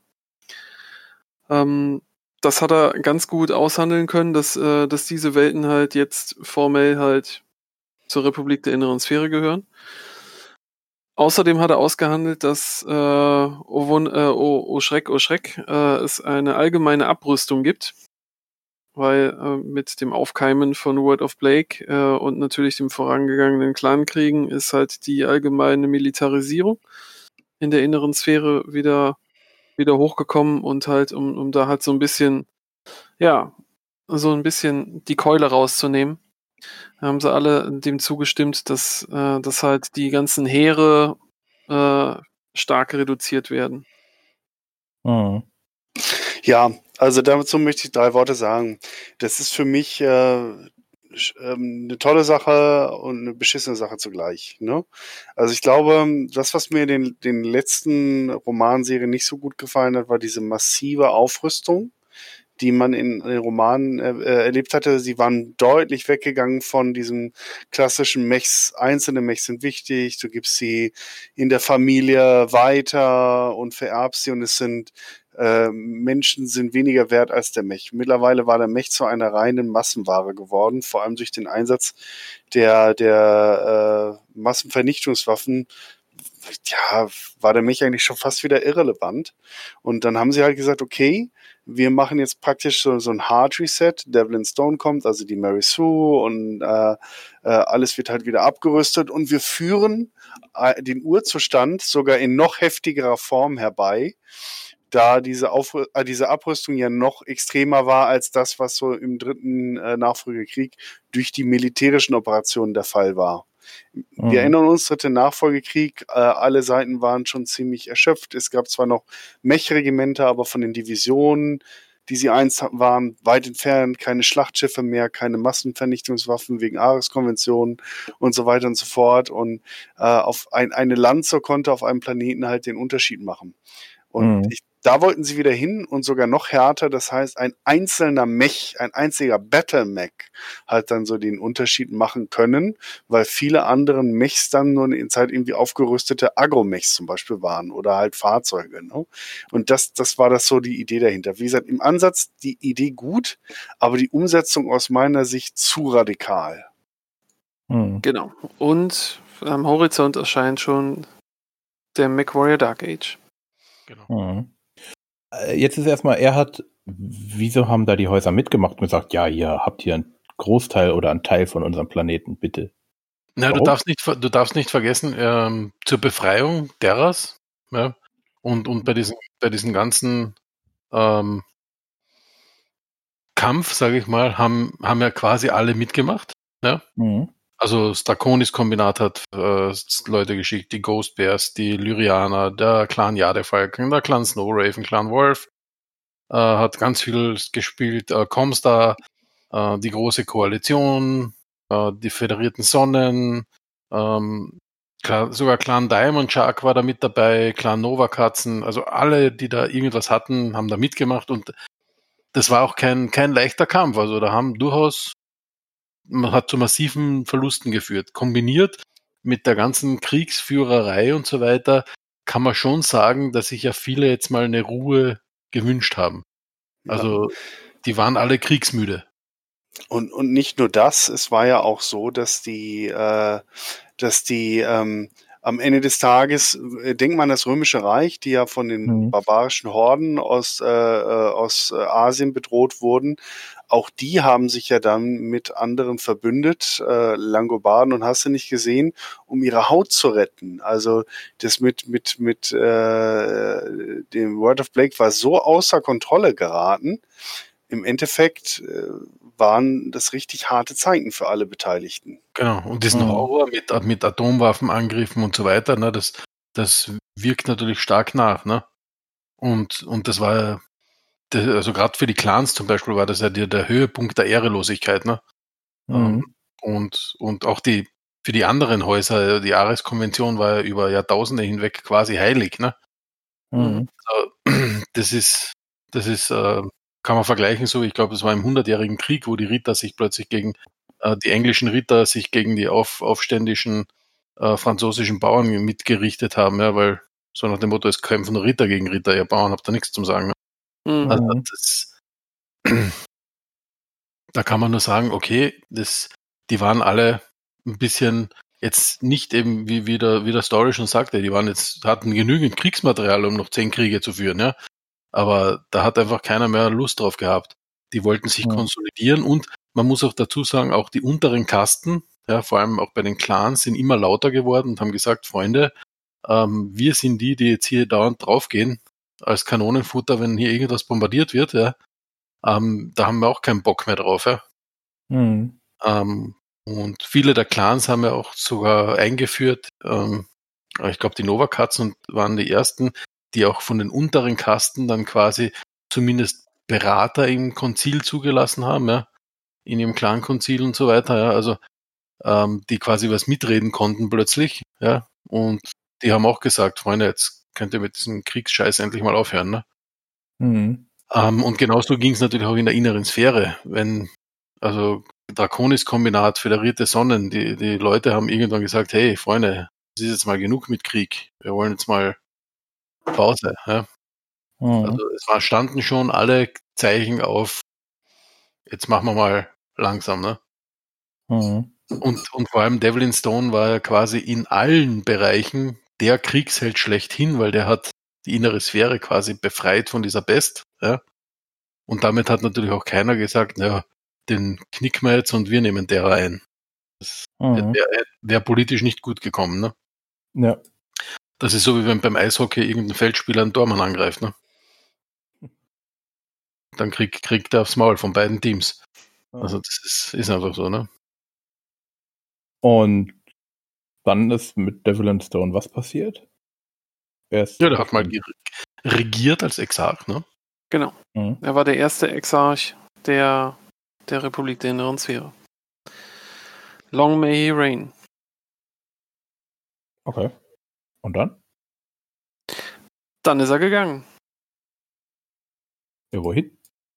Das, Das wissen wir auch gerne. das wüssten wir alle gerne. Sehr schön. Ja, es ist, es ist, du kommst auf dieselben Punkte wie, wie eigentlich alle anderen. Ne? Mhm. Das ist halt irgendwie, ja, weiß ich nicht, was soll man dazu sagen? Es ist halt irgendwie fishy, die ganze Geschichte. Und das sind halt, wenn es jetzt, sag ich mal, ein so ein Punkt wäre, ne? Okay. Aber es sind echt schon sehr viele Punkte, muss man sagen, am Ende des Tages. Und das machte dann nicht so richtig mehr Spaß, ne? Ja, gerade auch äh, Devlin Stone ist gegangen äh, mit der mit der Botschaft, dass äh, wenn äh, wenn die Zeit wieder kommt, wenn wenn er gebraucht wird, dann wird er wiederkommen. Es ist so, wow. Ich Es sag doch, der ist der Imperator. Ja, so ungefähr. Also es hat nicht so richtig Spaß gemacht mit ihm auf jeden Fall. Naja, was soll man sagen? Äh, die Kollegen haben halt damals ziemlich viel aus dem Hut gezogen. Sie wollten, also viele sagen, das Ganze ist so Wizard of the Coast oder wie die, die Firma heißt damals, Mhm, WizKids, ne? Mhm. übergegangen und die sind so wie Disney, die ja Disney hat Star Wars kaputt gemacht, Wiz, WizKids, äh, die kommen von außen und haben Battletech kaputt gemacht. Nein, WizKids, wenn ich mich, oh nein, unterbrich mich, wenn ich falsch liege. Klar. Das war äh, schon, schon von Jordan Weisman die neue Firma, richtig? Nachdem er Faser verkauft oder beziehungsweise an, an, an Microsoft verschabelt hatte, richtig? Ich meine mich zu erinnern, ja. Ich gebe dir da recht, ja. Also, wie gesagt, in den Kommentaren bitte mich gerne äh, korrigieren, wenn, wenn es so ist, aber äh, wenn es nicht so ist. Aber am Ende des Tages, der Kollege hat das schon selber gemacht. Ne? Das war sein Ding. Ne? Mhm. Ähm, Ähm, Whiskys wurde 2000 vom Father-Veteran Jordan Weisman gegründet. Ja, das gerade nachguckt. Siehst du, deswegen, Genau. also, der, also er hat sein eigenes Baby verändert. Er hat auch all, alles Recht dazu, ne? das, das zu tun. Ob man es gut findet, ist eine andere Geschichte. Aber er wollte damals auf einen Zug aufspringen und im Ende des Tages äh, was halt schaffen, äh, was anders ist, als das er halt die 15 Jahre vorher gemacht hat. Und das ist auch legitim. Mhm. Da, dazu muss man allerdings sagen, äh, es ist so ein bisschen, so ein bisschen blöd gewesen. Äh, die Dschihad-Ära, die ist mehr oder weniger so als Lückenfüller etabliert worden. Ja, als Übergangsära, genau. Genau, weil es äh, äh, rein lawmäßig war die Dschihad-Ära noch nicht ausgearbeitet. Weil es gab äh, für eine gewisse Zeit, da ist diese, da ist gerade die Phase äh, äh, Fatcom Civil War und Dark Age parallel gelaufen. Das heißt, man, man hat so zwei Zielrichtungen versucht abzugrasen. Man hat auf der einen Seite die, die Hardcore äh, Battletech-Veteranen gehabt, die über Mhm. damals 10, 15, 20 Jahre dem Spiel und dem Genre treu geblieben sind. Aber äh, es gab halt diese neuen tollen äh, äh, Genre des Klickspiels. Das sind so Figuren und da ist so eine Base unten drunter, dann kann man drehen und dann passieren wundersame Sachen. Ähm, Dazu kann man sagen, WizKid hat dieses, äh, bekannt ist WizKids einerseits für sein patentiertes Klicksystem, genau. Genau. um aus Wikipedia zu zitieren. Das ist halt, ähm, das war ein schnelles Spielsystem. Die Figuren waren größer, die waren schon angemalt. Das ist, äh, du, du hast die, du hast die gesammelt, du hast die getradet. Das war halt so quasi so ein, so ein Magic für, ja, für Miniaturensammler. Und damit versuchte man halt dann wieder das, das jüngere Klientel mitzukriegen. Mhm. Und ähm, da wollte man halt nicht einfach nur Battletech, was, all, was alle kannten, mit umsetzen, sondern man hat dann quasi Battletech 2.0 mit MacWarrior Dark Age versucht zu etablieren und dann halt so das alte Epos so ein bisschen wieder auferstehen zu lassen. Und da haben sich dann halt so komische, hat man dann versucht, dann später, in der, vor 10, 15 Jahren versucht er diese, diese Brücke zu schließen. Und da kam Mhm. dann diese Dschihad-Ära da rein und da sind so manche Brücken doch sehr wackelig geblieben bis Mhm. zum Schluss. Also die haben schon gesagt, das ist das, wo es herkommt und jetzt erzählen wir euch langsam nebenbei, während wir das neu schon sagen, wie es ausgeht, wie es dahin passiert. Ja, nein, also ist, man, man muss sich diese, diese, dieses Klickspiel mal vorstellen, man, man hatte so einen riesen Mac, was auch immer das Mhm. sein mag, ob das jetzt ein, ein Agro-Mac ist oder halt ein richtiger Battle-Mac. Und dann konnte man da noch so ein paar Panzer über, die, äh, über den Rasen schieben und noch so ein paar Infanteristen, aber das war dann, ich sag mal so, wie in den Ursprüngen von Battletech so gedacht, so jeder hat so seine ein, zwei Figürchen und dann spielen wir mal so ein bisschen. Mhm. Und ähm, das heißt, man konnte dann nicht so die, die Hardcore-Battletech-Fans, die jetzt äh, gediegen waren, mit 30, 40 Maschinen äh, auf dem, äh, auf dem Hex, äh, auf den äh, Hexfeldern halt hin und her zu laufen. Das hat halt nicht hingehauen. Deswegen Mhm. hat man da versucht, halt um diesen, um diesen Spielmodus so ein bisschen das Universum halt neu zu definieren. Genau. Das hat auch Devlin Stone nicht gefallen, deswegen hat er im 3130 gesagt, er will nicht mehr Exarch sein. Genau. Das Spiel mag ich nicht. Genau, hat gesagt, Mhm. Damien Redburn, du bist der neue Exarch und ich gehe nach Disneyland. Nee, hat er nicht gesagt. Er hat gesagt, Genau. er geht einfach. Und ist dann einfach mysteriöserweise verschwunden und weg war er. Genau. Mhm. Aber das ist halt nochmal, um, um halt auch nochmal zu beschreiben, dass das ist so, die, die, diese ganze schön stringent äh, erzählte Battletech-Geschichte von, äh, von den 3025, äh, 3020ern, 25ern, wo die, wo die Romane halt beginnen, die altehrwürdigen, Mhm. die dann halt ja. durchgehen. Wobei man sagen muss, dass der Devlin Stone ja wie Jesus gesagt hat, wenn ihr mich braucht, komme ich wieder. Ja, ja, ja, klar. Das ist, vielleicht ist er vorher ja schon aufgetaucht, man weiß es nicht. Vielleicht war er das auf Solaris 7 damals. Naja, ist egal. Ähm, und äh, die, das, diese ganze Storyline hat sich halt schön äh, wie eine Perlenschnur halt dargestellt und man konnte halt mitfiebern. Und dann musste man irgendwie diese, diese Anknüpfung machen und das ist, ja. Da haben viele Hardcore-Fans dann halt auch gesagt, da wisst ihr was, ich spiele wieder Warhammer oder Tetris oder keine Ahnung. Genau, ja, weil es einfach ja, das Spiel komplett verändert hat. Ne? Mhm. Ja. Okay, Das Spiel- ähm, Das Spiel, das jetzt Genre, aber auch das Feeling.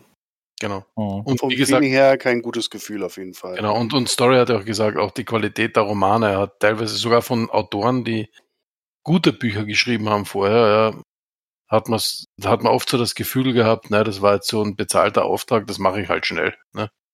Da Mhm. hat man so oft so das Gefühl gehabt, da ist kein Herz mehr drin in dem Roman. Ne? Mhm. Also war halt immer mein Eindruck teilweise. Genau. Oder sie waren selbst von der Storyline verwirrt, die man ihnen vorgegeben hat. Das kann auch sein. Ja. Es kann sein, ja. Aber das ist, glaube ich, jetzt schon ein Ausblick auf äh, die irgendwann folgende Folge über Dark Age. Ähm, Ja, wir haben es auf jeden Fall schon angekratzt, aber das ist halt auch ziemlich schwer zu trennen, die ganze Geschichte. Mhm. Ähm, ich habe noch eine Frage. Hier, äh, es gibt eine Karte der inneren Sphäre mit der Republik und Comrades und dann ist unten ähm, das Haus Marek, also die, ähm, soll ich vergessen, wie es heißt. Liga Äh. Freie Welten. Danke. Die Liga Freier Welten sind irgendwie auseinandergebrochen dadurch, oder? Ja. Ähm, wie eingangs erwähnt, äh, da gibt es diese Präfekturen. Mhm. Ähm, nee, äh, Herzogtümer, Entschuldigung, Herzogtümer, ähm, die haben sich halt da dann halt aufgelöst. Äh, man hat halt feststellen müssen, dass diese Liga der freien Welten halt es nicht mehr gerissen haben. Ähm, da gab es ja das Haus Marek, was halt die Liga freier Welten äh, im Prinzip ja nur angeführt hat, weil es einen militärischen Notstand gab Mhm. deswegen halt auch der, äh, der Titel Generalhauptmann. Äh, Es gab aber noch andere, ähm, andere Häuser in der Liga Freier Welten, das Haus Humphreys zum Beispiel, die ja nicht unbedingt loyal gegenüber den Mareks waren. Mhm. Und das hat dazu geführt, dass irgendwann, als, äh, als da dann halt mal äh, ja offenkundig geworden ist, äh, Thomas Marek ist Comstar, äh, ist von Comstar hochgezogen worden.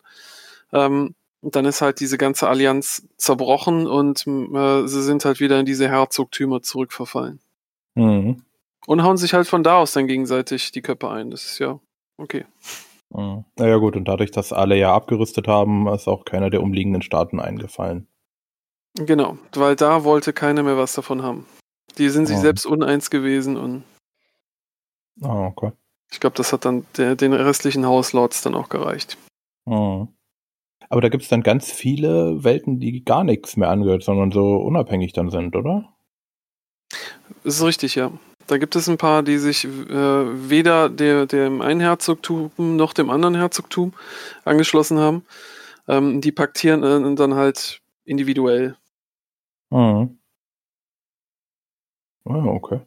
Genau, Aber wer so- da dann halt der, die Strippen zieht im Hintergrund, das wird dann auch ein, äh, ein kleiner Teil des, Netz, des nächsten Podcasts. Genau, so, so Oh. zwischen den Herzogtümern der freien Welten gibt es verdammt viele Welten, die sich einfach unabhängig erklärt haben, ne? Ähm, weil die freien Welten sind ja komplett auseinandergebrochen, ne? Mhm. Diese Herzogtümer und zw- zwischen den Herzogtümern gibt's, ich nenne es mal so, so wie bei Star Trek, neutrale Zonen von sich neutral erklärenden freien Welten, ja. Mhm. Und natürlich am Rand eben gibt's einiges, ja, aber auch dazwischen gibt's immer wieder Welten, die einfach sagen, ja, wo machen wir nicht mehr mit bei dem Scheiß, ja. Und so, also es ist sehr, sehr aufgesplittet. Ne? Ja. Natürlich auch die Peripheriestaaten haben auch ein bisschen Technologie abgegraben und so weiter, sind jetzt nicht mehr reine Piratenstaaten, sondern haben sich auch versucht, ein bisschen zu mausern. Ne? Mhm. Also vor allem das äh, Ta Ta Taurian Concordat, ne? Mhm. Ähm, dann, was gab's noch? Canobus, genau. Ja, und marianische Hegemonie. Genau, Ja, genau. Lang lebe der Kaiser. Genau, lang lebe der Kaiser. Ähm, sind die ganzen, die, die, die Technologie, wurde die nicht eh damals von Grayson irgendwie an alle verteilt? Oder? Nicht an alle. Nur die nicht an Häuser. alle. Ach so, okay. An alle. An alle Äh. Staaten? Ja, alle bis auf Äh, die? Peripheriestaaten. Ah, okay. Genau, außerdem hatten halt die Staaten auch extrem unterschiedliche Ressourcen, die es da reingesteckt haben. Ne?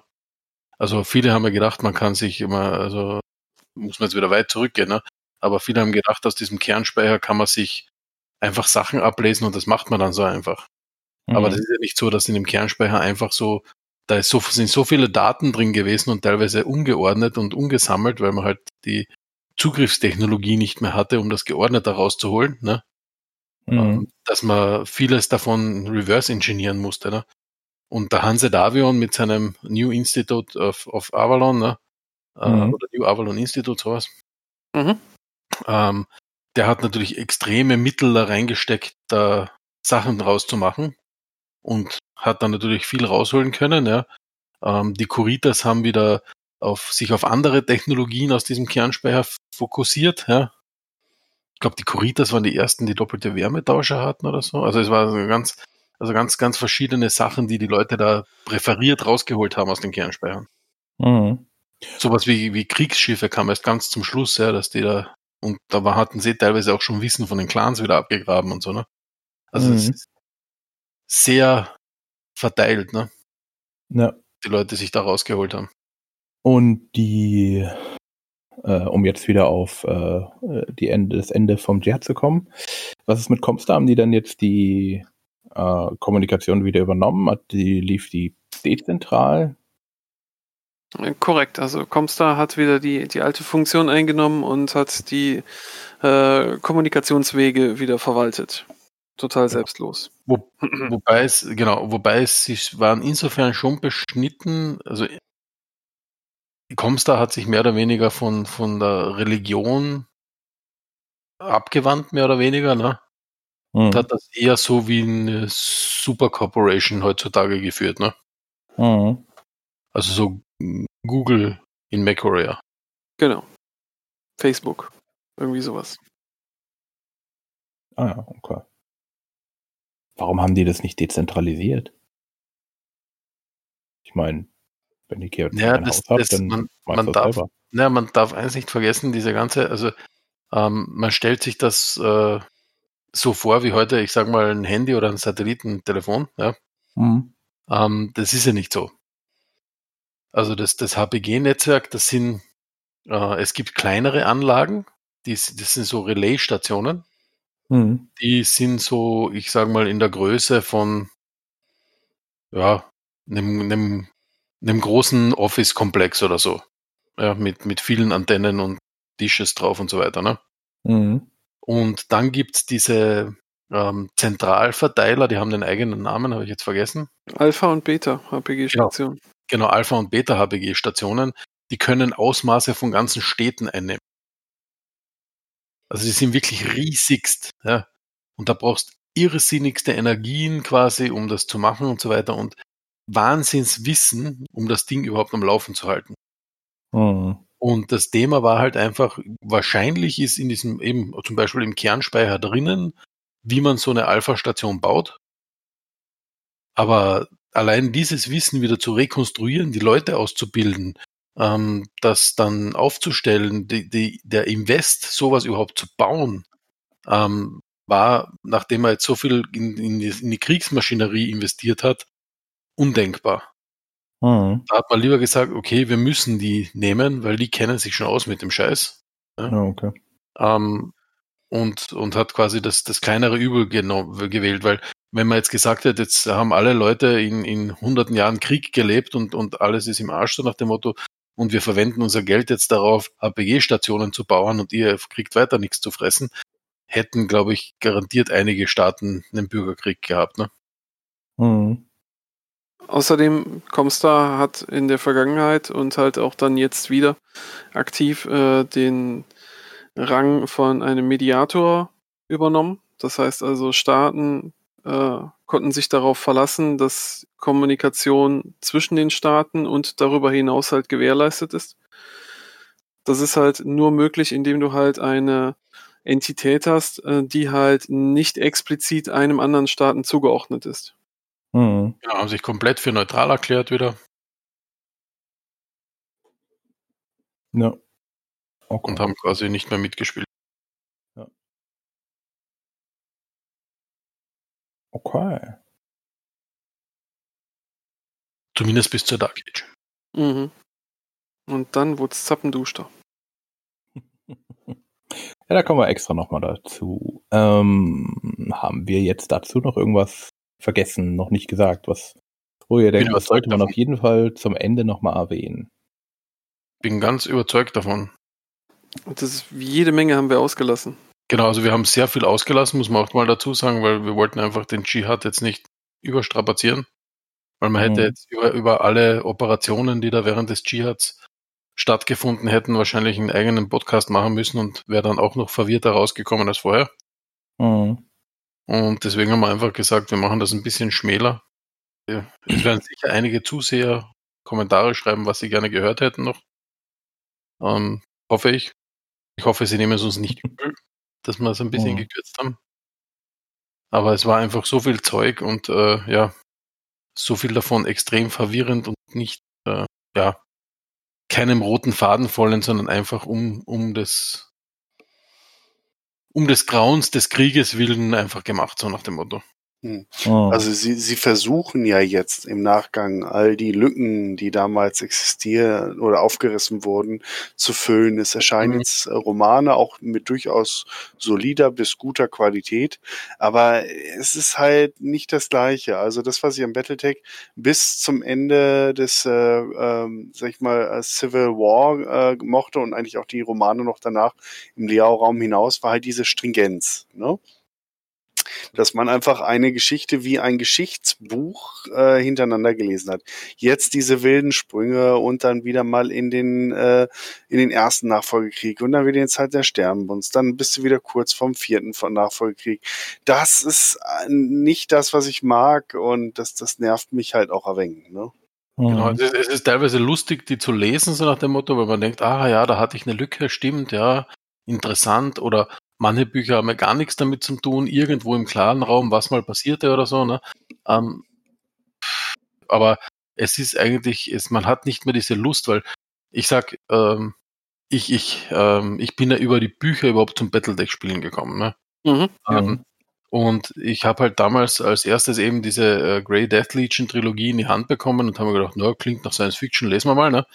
Ähm, ähm, war damals schon ein bisschen so Science Fiction angefixt, ja, und das war halt ganz was anderes, wie ich nenne mal jetzt diese klassische Space Opera Science Fiction, ja, die man gelesen hat. Ich habe die Mhm. durchgelesen und, und wie du sagst, Story, das war halt so wie, das hat einen roten Faden. Und äh, dann, dann hast äh, Sword and Dagger gelesen und dann die erste äh, Stackpole-Trilogie. Das ist einfach durchgegangen, ja. Und du konntest nicht mehr aufhören. Das ist, ähm, und ich vergleiche es gern mit, ähm, ich, ich, ich ziehe jetzt einen gemeinen Vergleich mit Game of Thrones, ja, Ne? Wo man- Kein gemeiner Vergleich. Ja. wo man, wo man sich durch sieben Staffeln durchsaugt, weil man denkt, alter Schwede, wie geil ist das denn? Und dann schaut man die achte Staffel und denkt sich, scheiße. ja, der Vergleich, der ist aber an der Stelle aus meiner Sicht passend. Genau, und genauso Oh. ging es mit Battletech. Genau, und das also ich finde auch Game of Thrones, sie haben ja selber den Vergleich in den letzten Jahren mehrfach gezogen, also Jordan Wiseman, weil er gesagt hat, ja, und äh, das ist ja so mit dem Mittelalter und dass es halt so den Bach runtergeht und diese Verrätereien unter den, das war, und das ist ja wie ein Game of Thrones. Im Prinzip waren wir 25 Jahre früher, ne? Ja, Mhm. hat er gewissermaßen auch recht, aber auf der anderen Seite haben sie es halt dann auch vergeigt im, im Nachgang.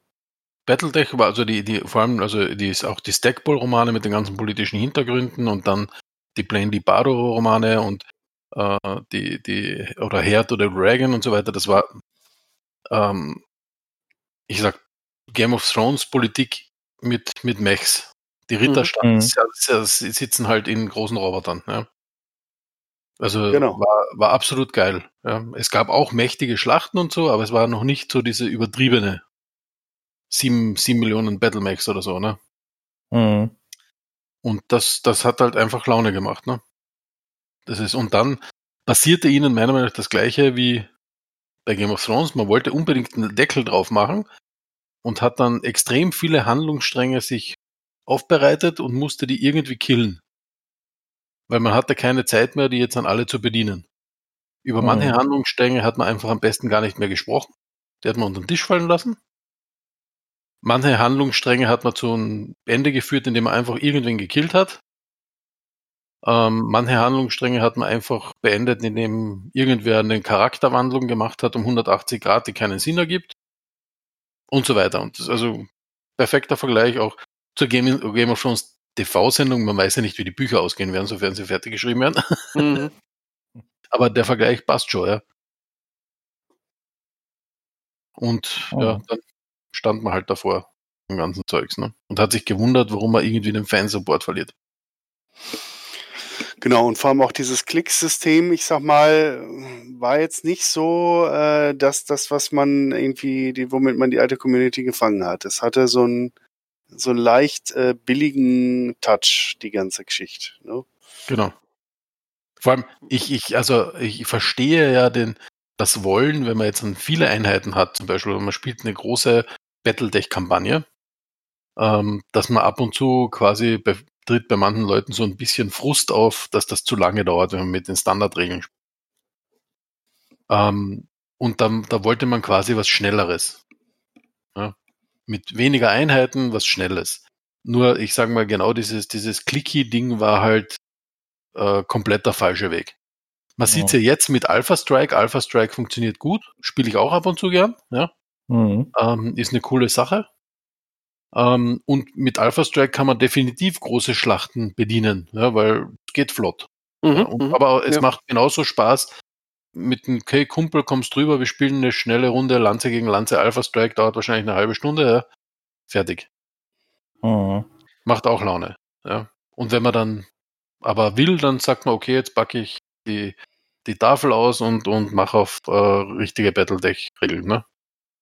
Mhm. Also, was ganz gut funktioniert, ist äh, sowas mit halt dem richtigen, dem, äh, dem richtigen Alter zu spielen. Ähm, ich spiele zum Beispiel McRoy Dark Age mit meinem Patenkind. Der ist gerade sechs, sieben. Ja, der ist ja sieben geworden. Und ähm, für den sind die Regeln einfach, weil da ist halt auch nicht viel, nicht keine, keine große Komplexität dabei. Ähm, er hat halt Figuren, die relativ robust sind. Da muss er nichts machen. Die holt er sich aus dem Schrank raus, schmeißt ein paar zusammen, dann kriegt der Onkel noch ein paar und dann vermöbelt er ihn wieder auf, der Schla auf, auf dem Schlachtfeld. Das halt mal schnell mit ein paar, paar Bechern, Playmobil-Steinen und was weiß ich was noch alles zusammen halt äh, im Kinderzimmer halt aufgebaut wird. Genau. Oh. Dafür funktioniert das. Weil, ich sag mal so, in dem Alter ist das normale Battletech äh, vielleicht noch zu kompliziert. Genau. Aber Leute bedienen zu wollen, die quasi 10, 15 Jahre Anhänger deines, deines Universums sind und auch mit dem Universum mitgealtert sind, ist halt blöd, ne? Mhm. Die kannst damit nicht abholen. Hm, genau. Das ist.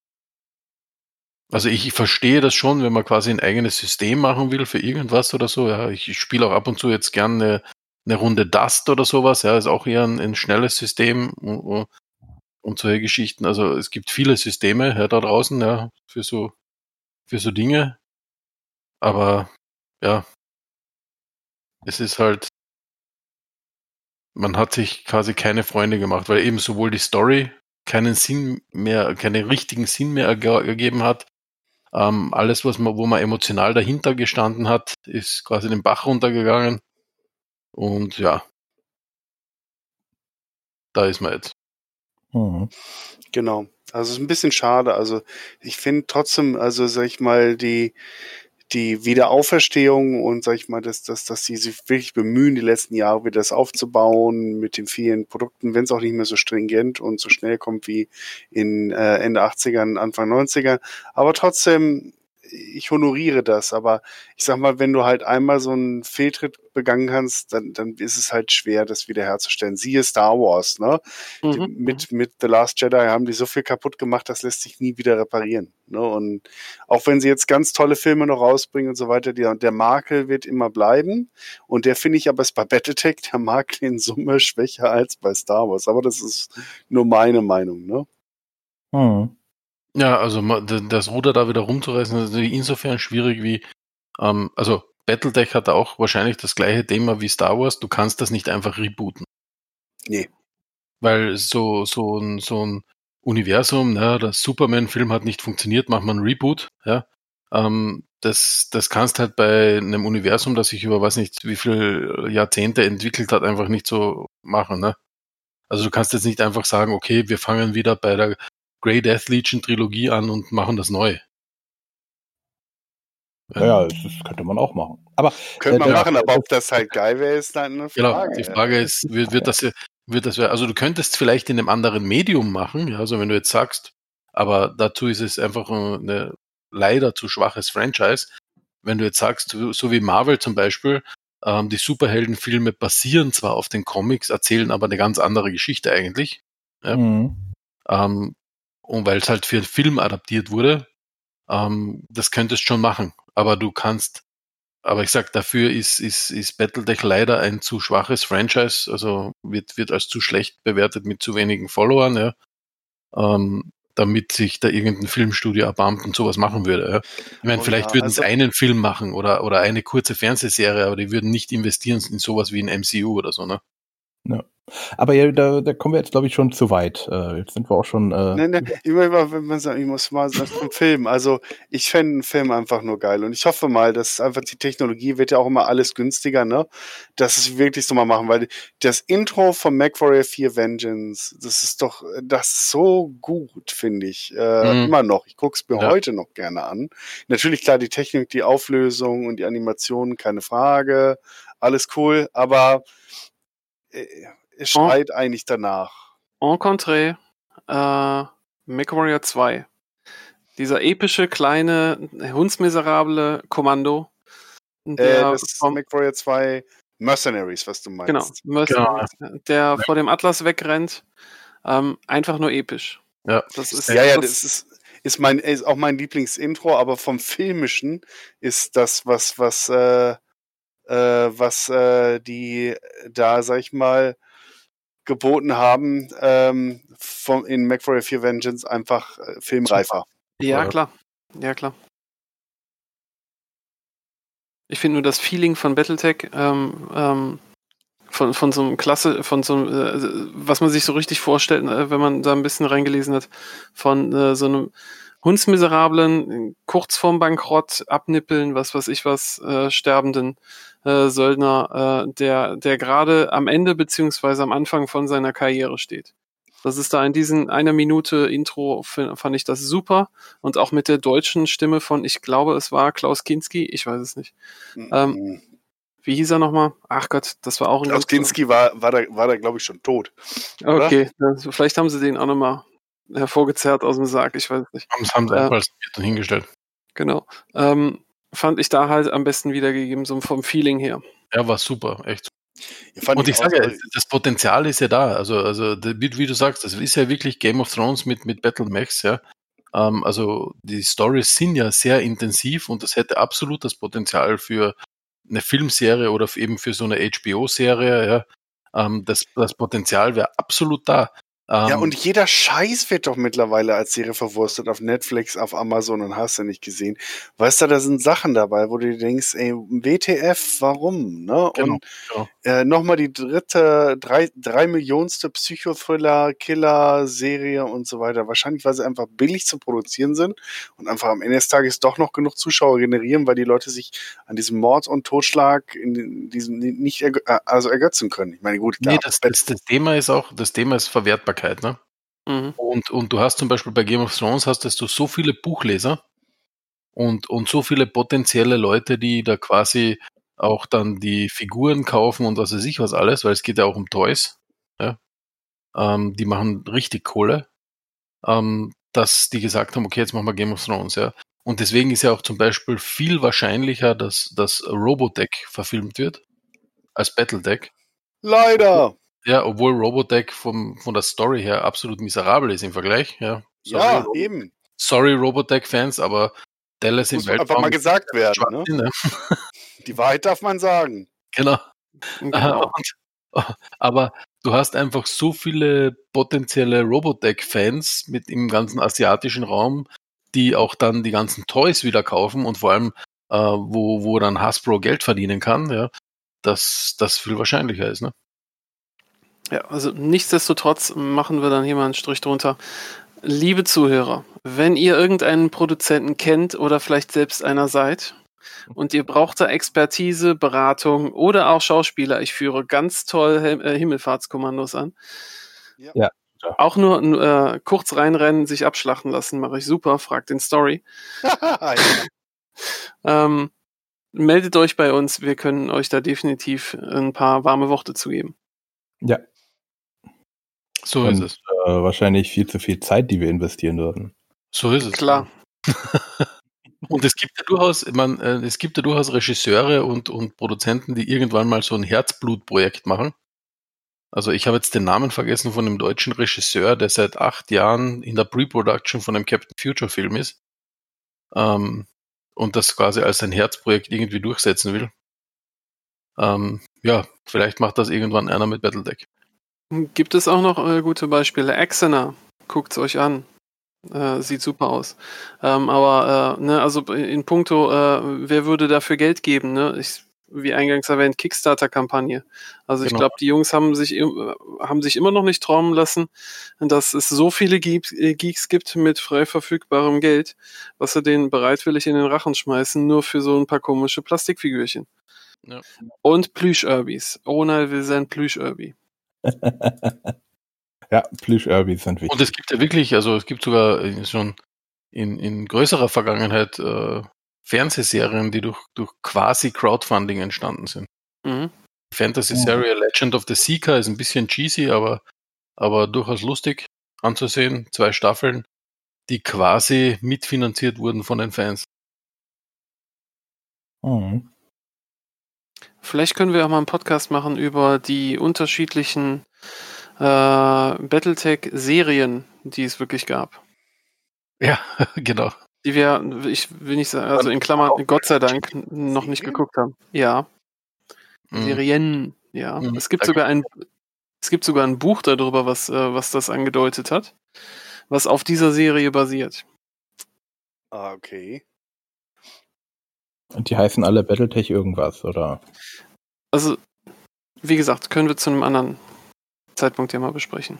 Genau. Wird jetzt hier schon wieder abschweichen. Wir schweifen sowieso schon ab, also. Äh, leicht. Philosophieren schon rum.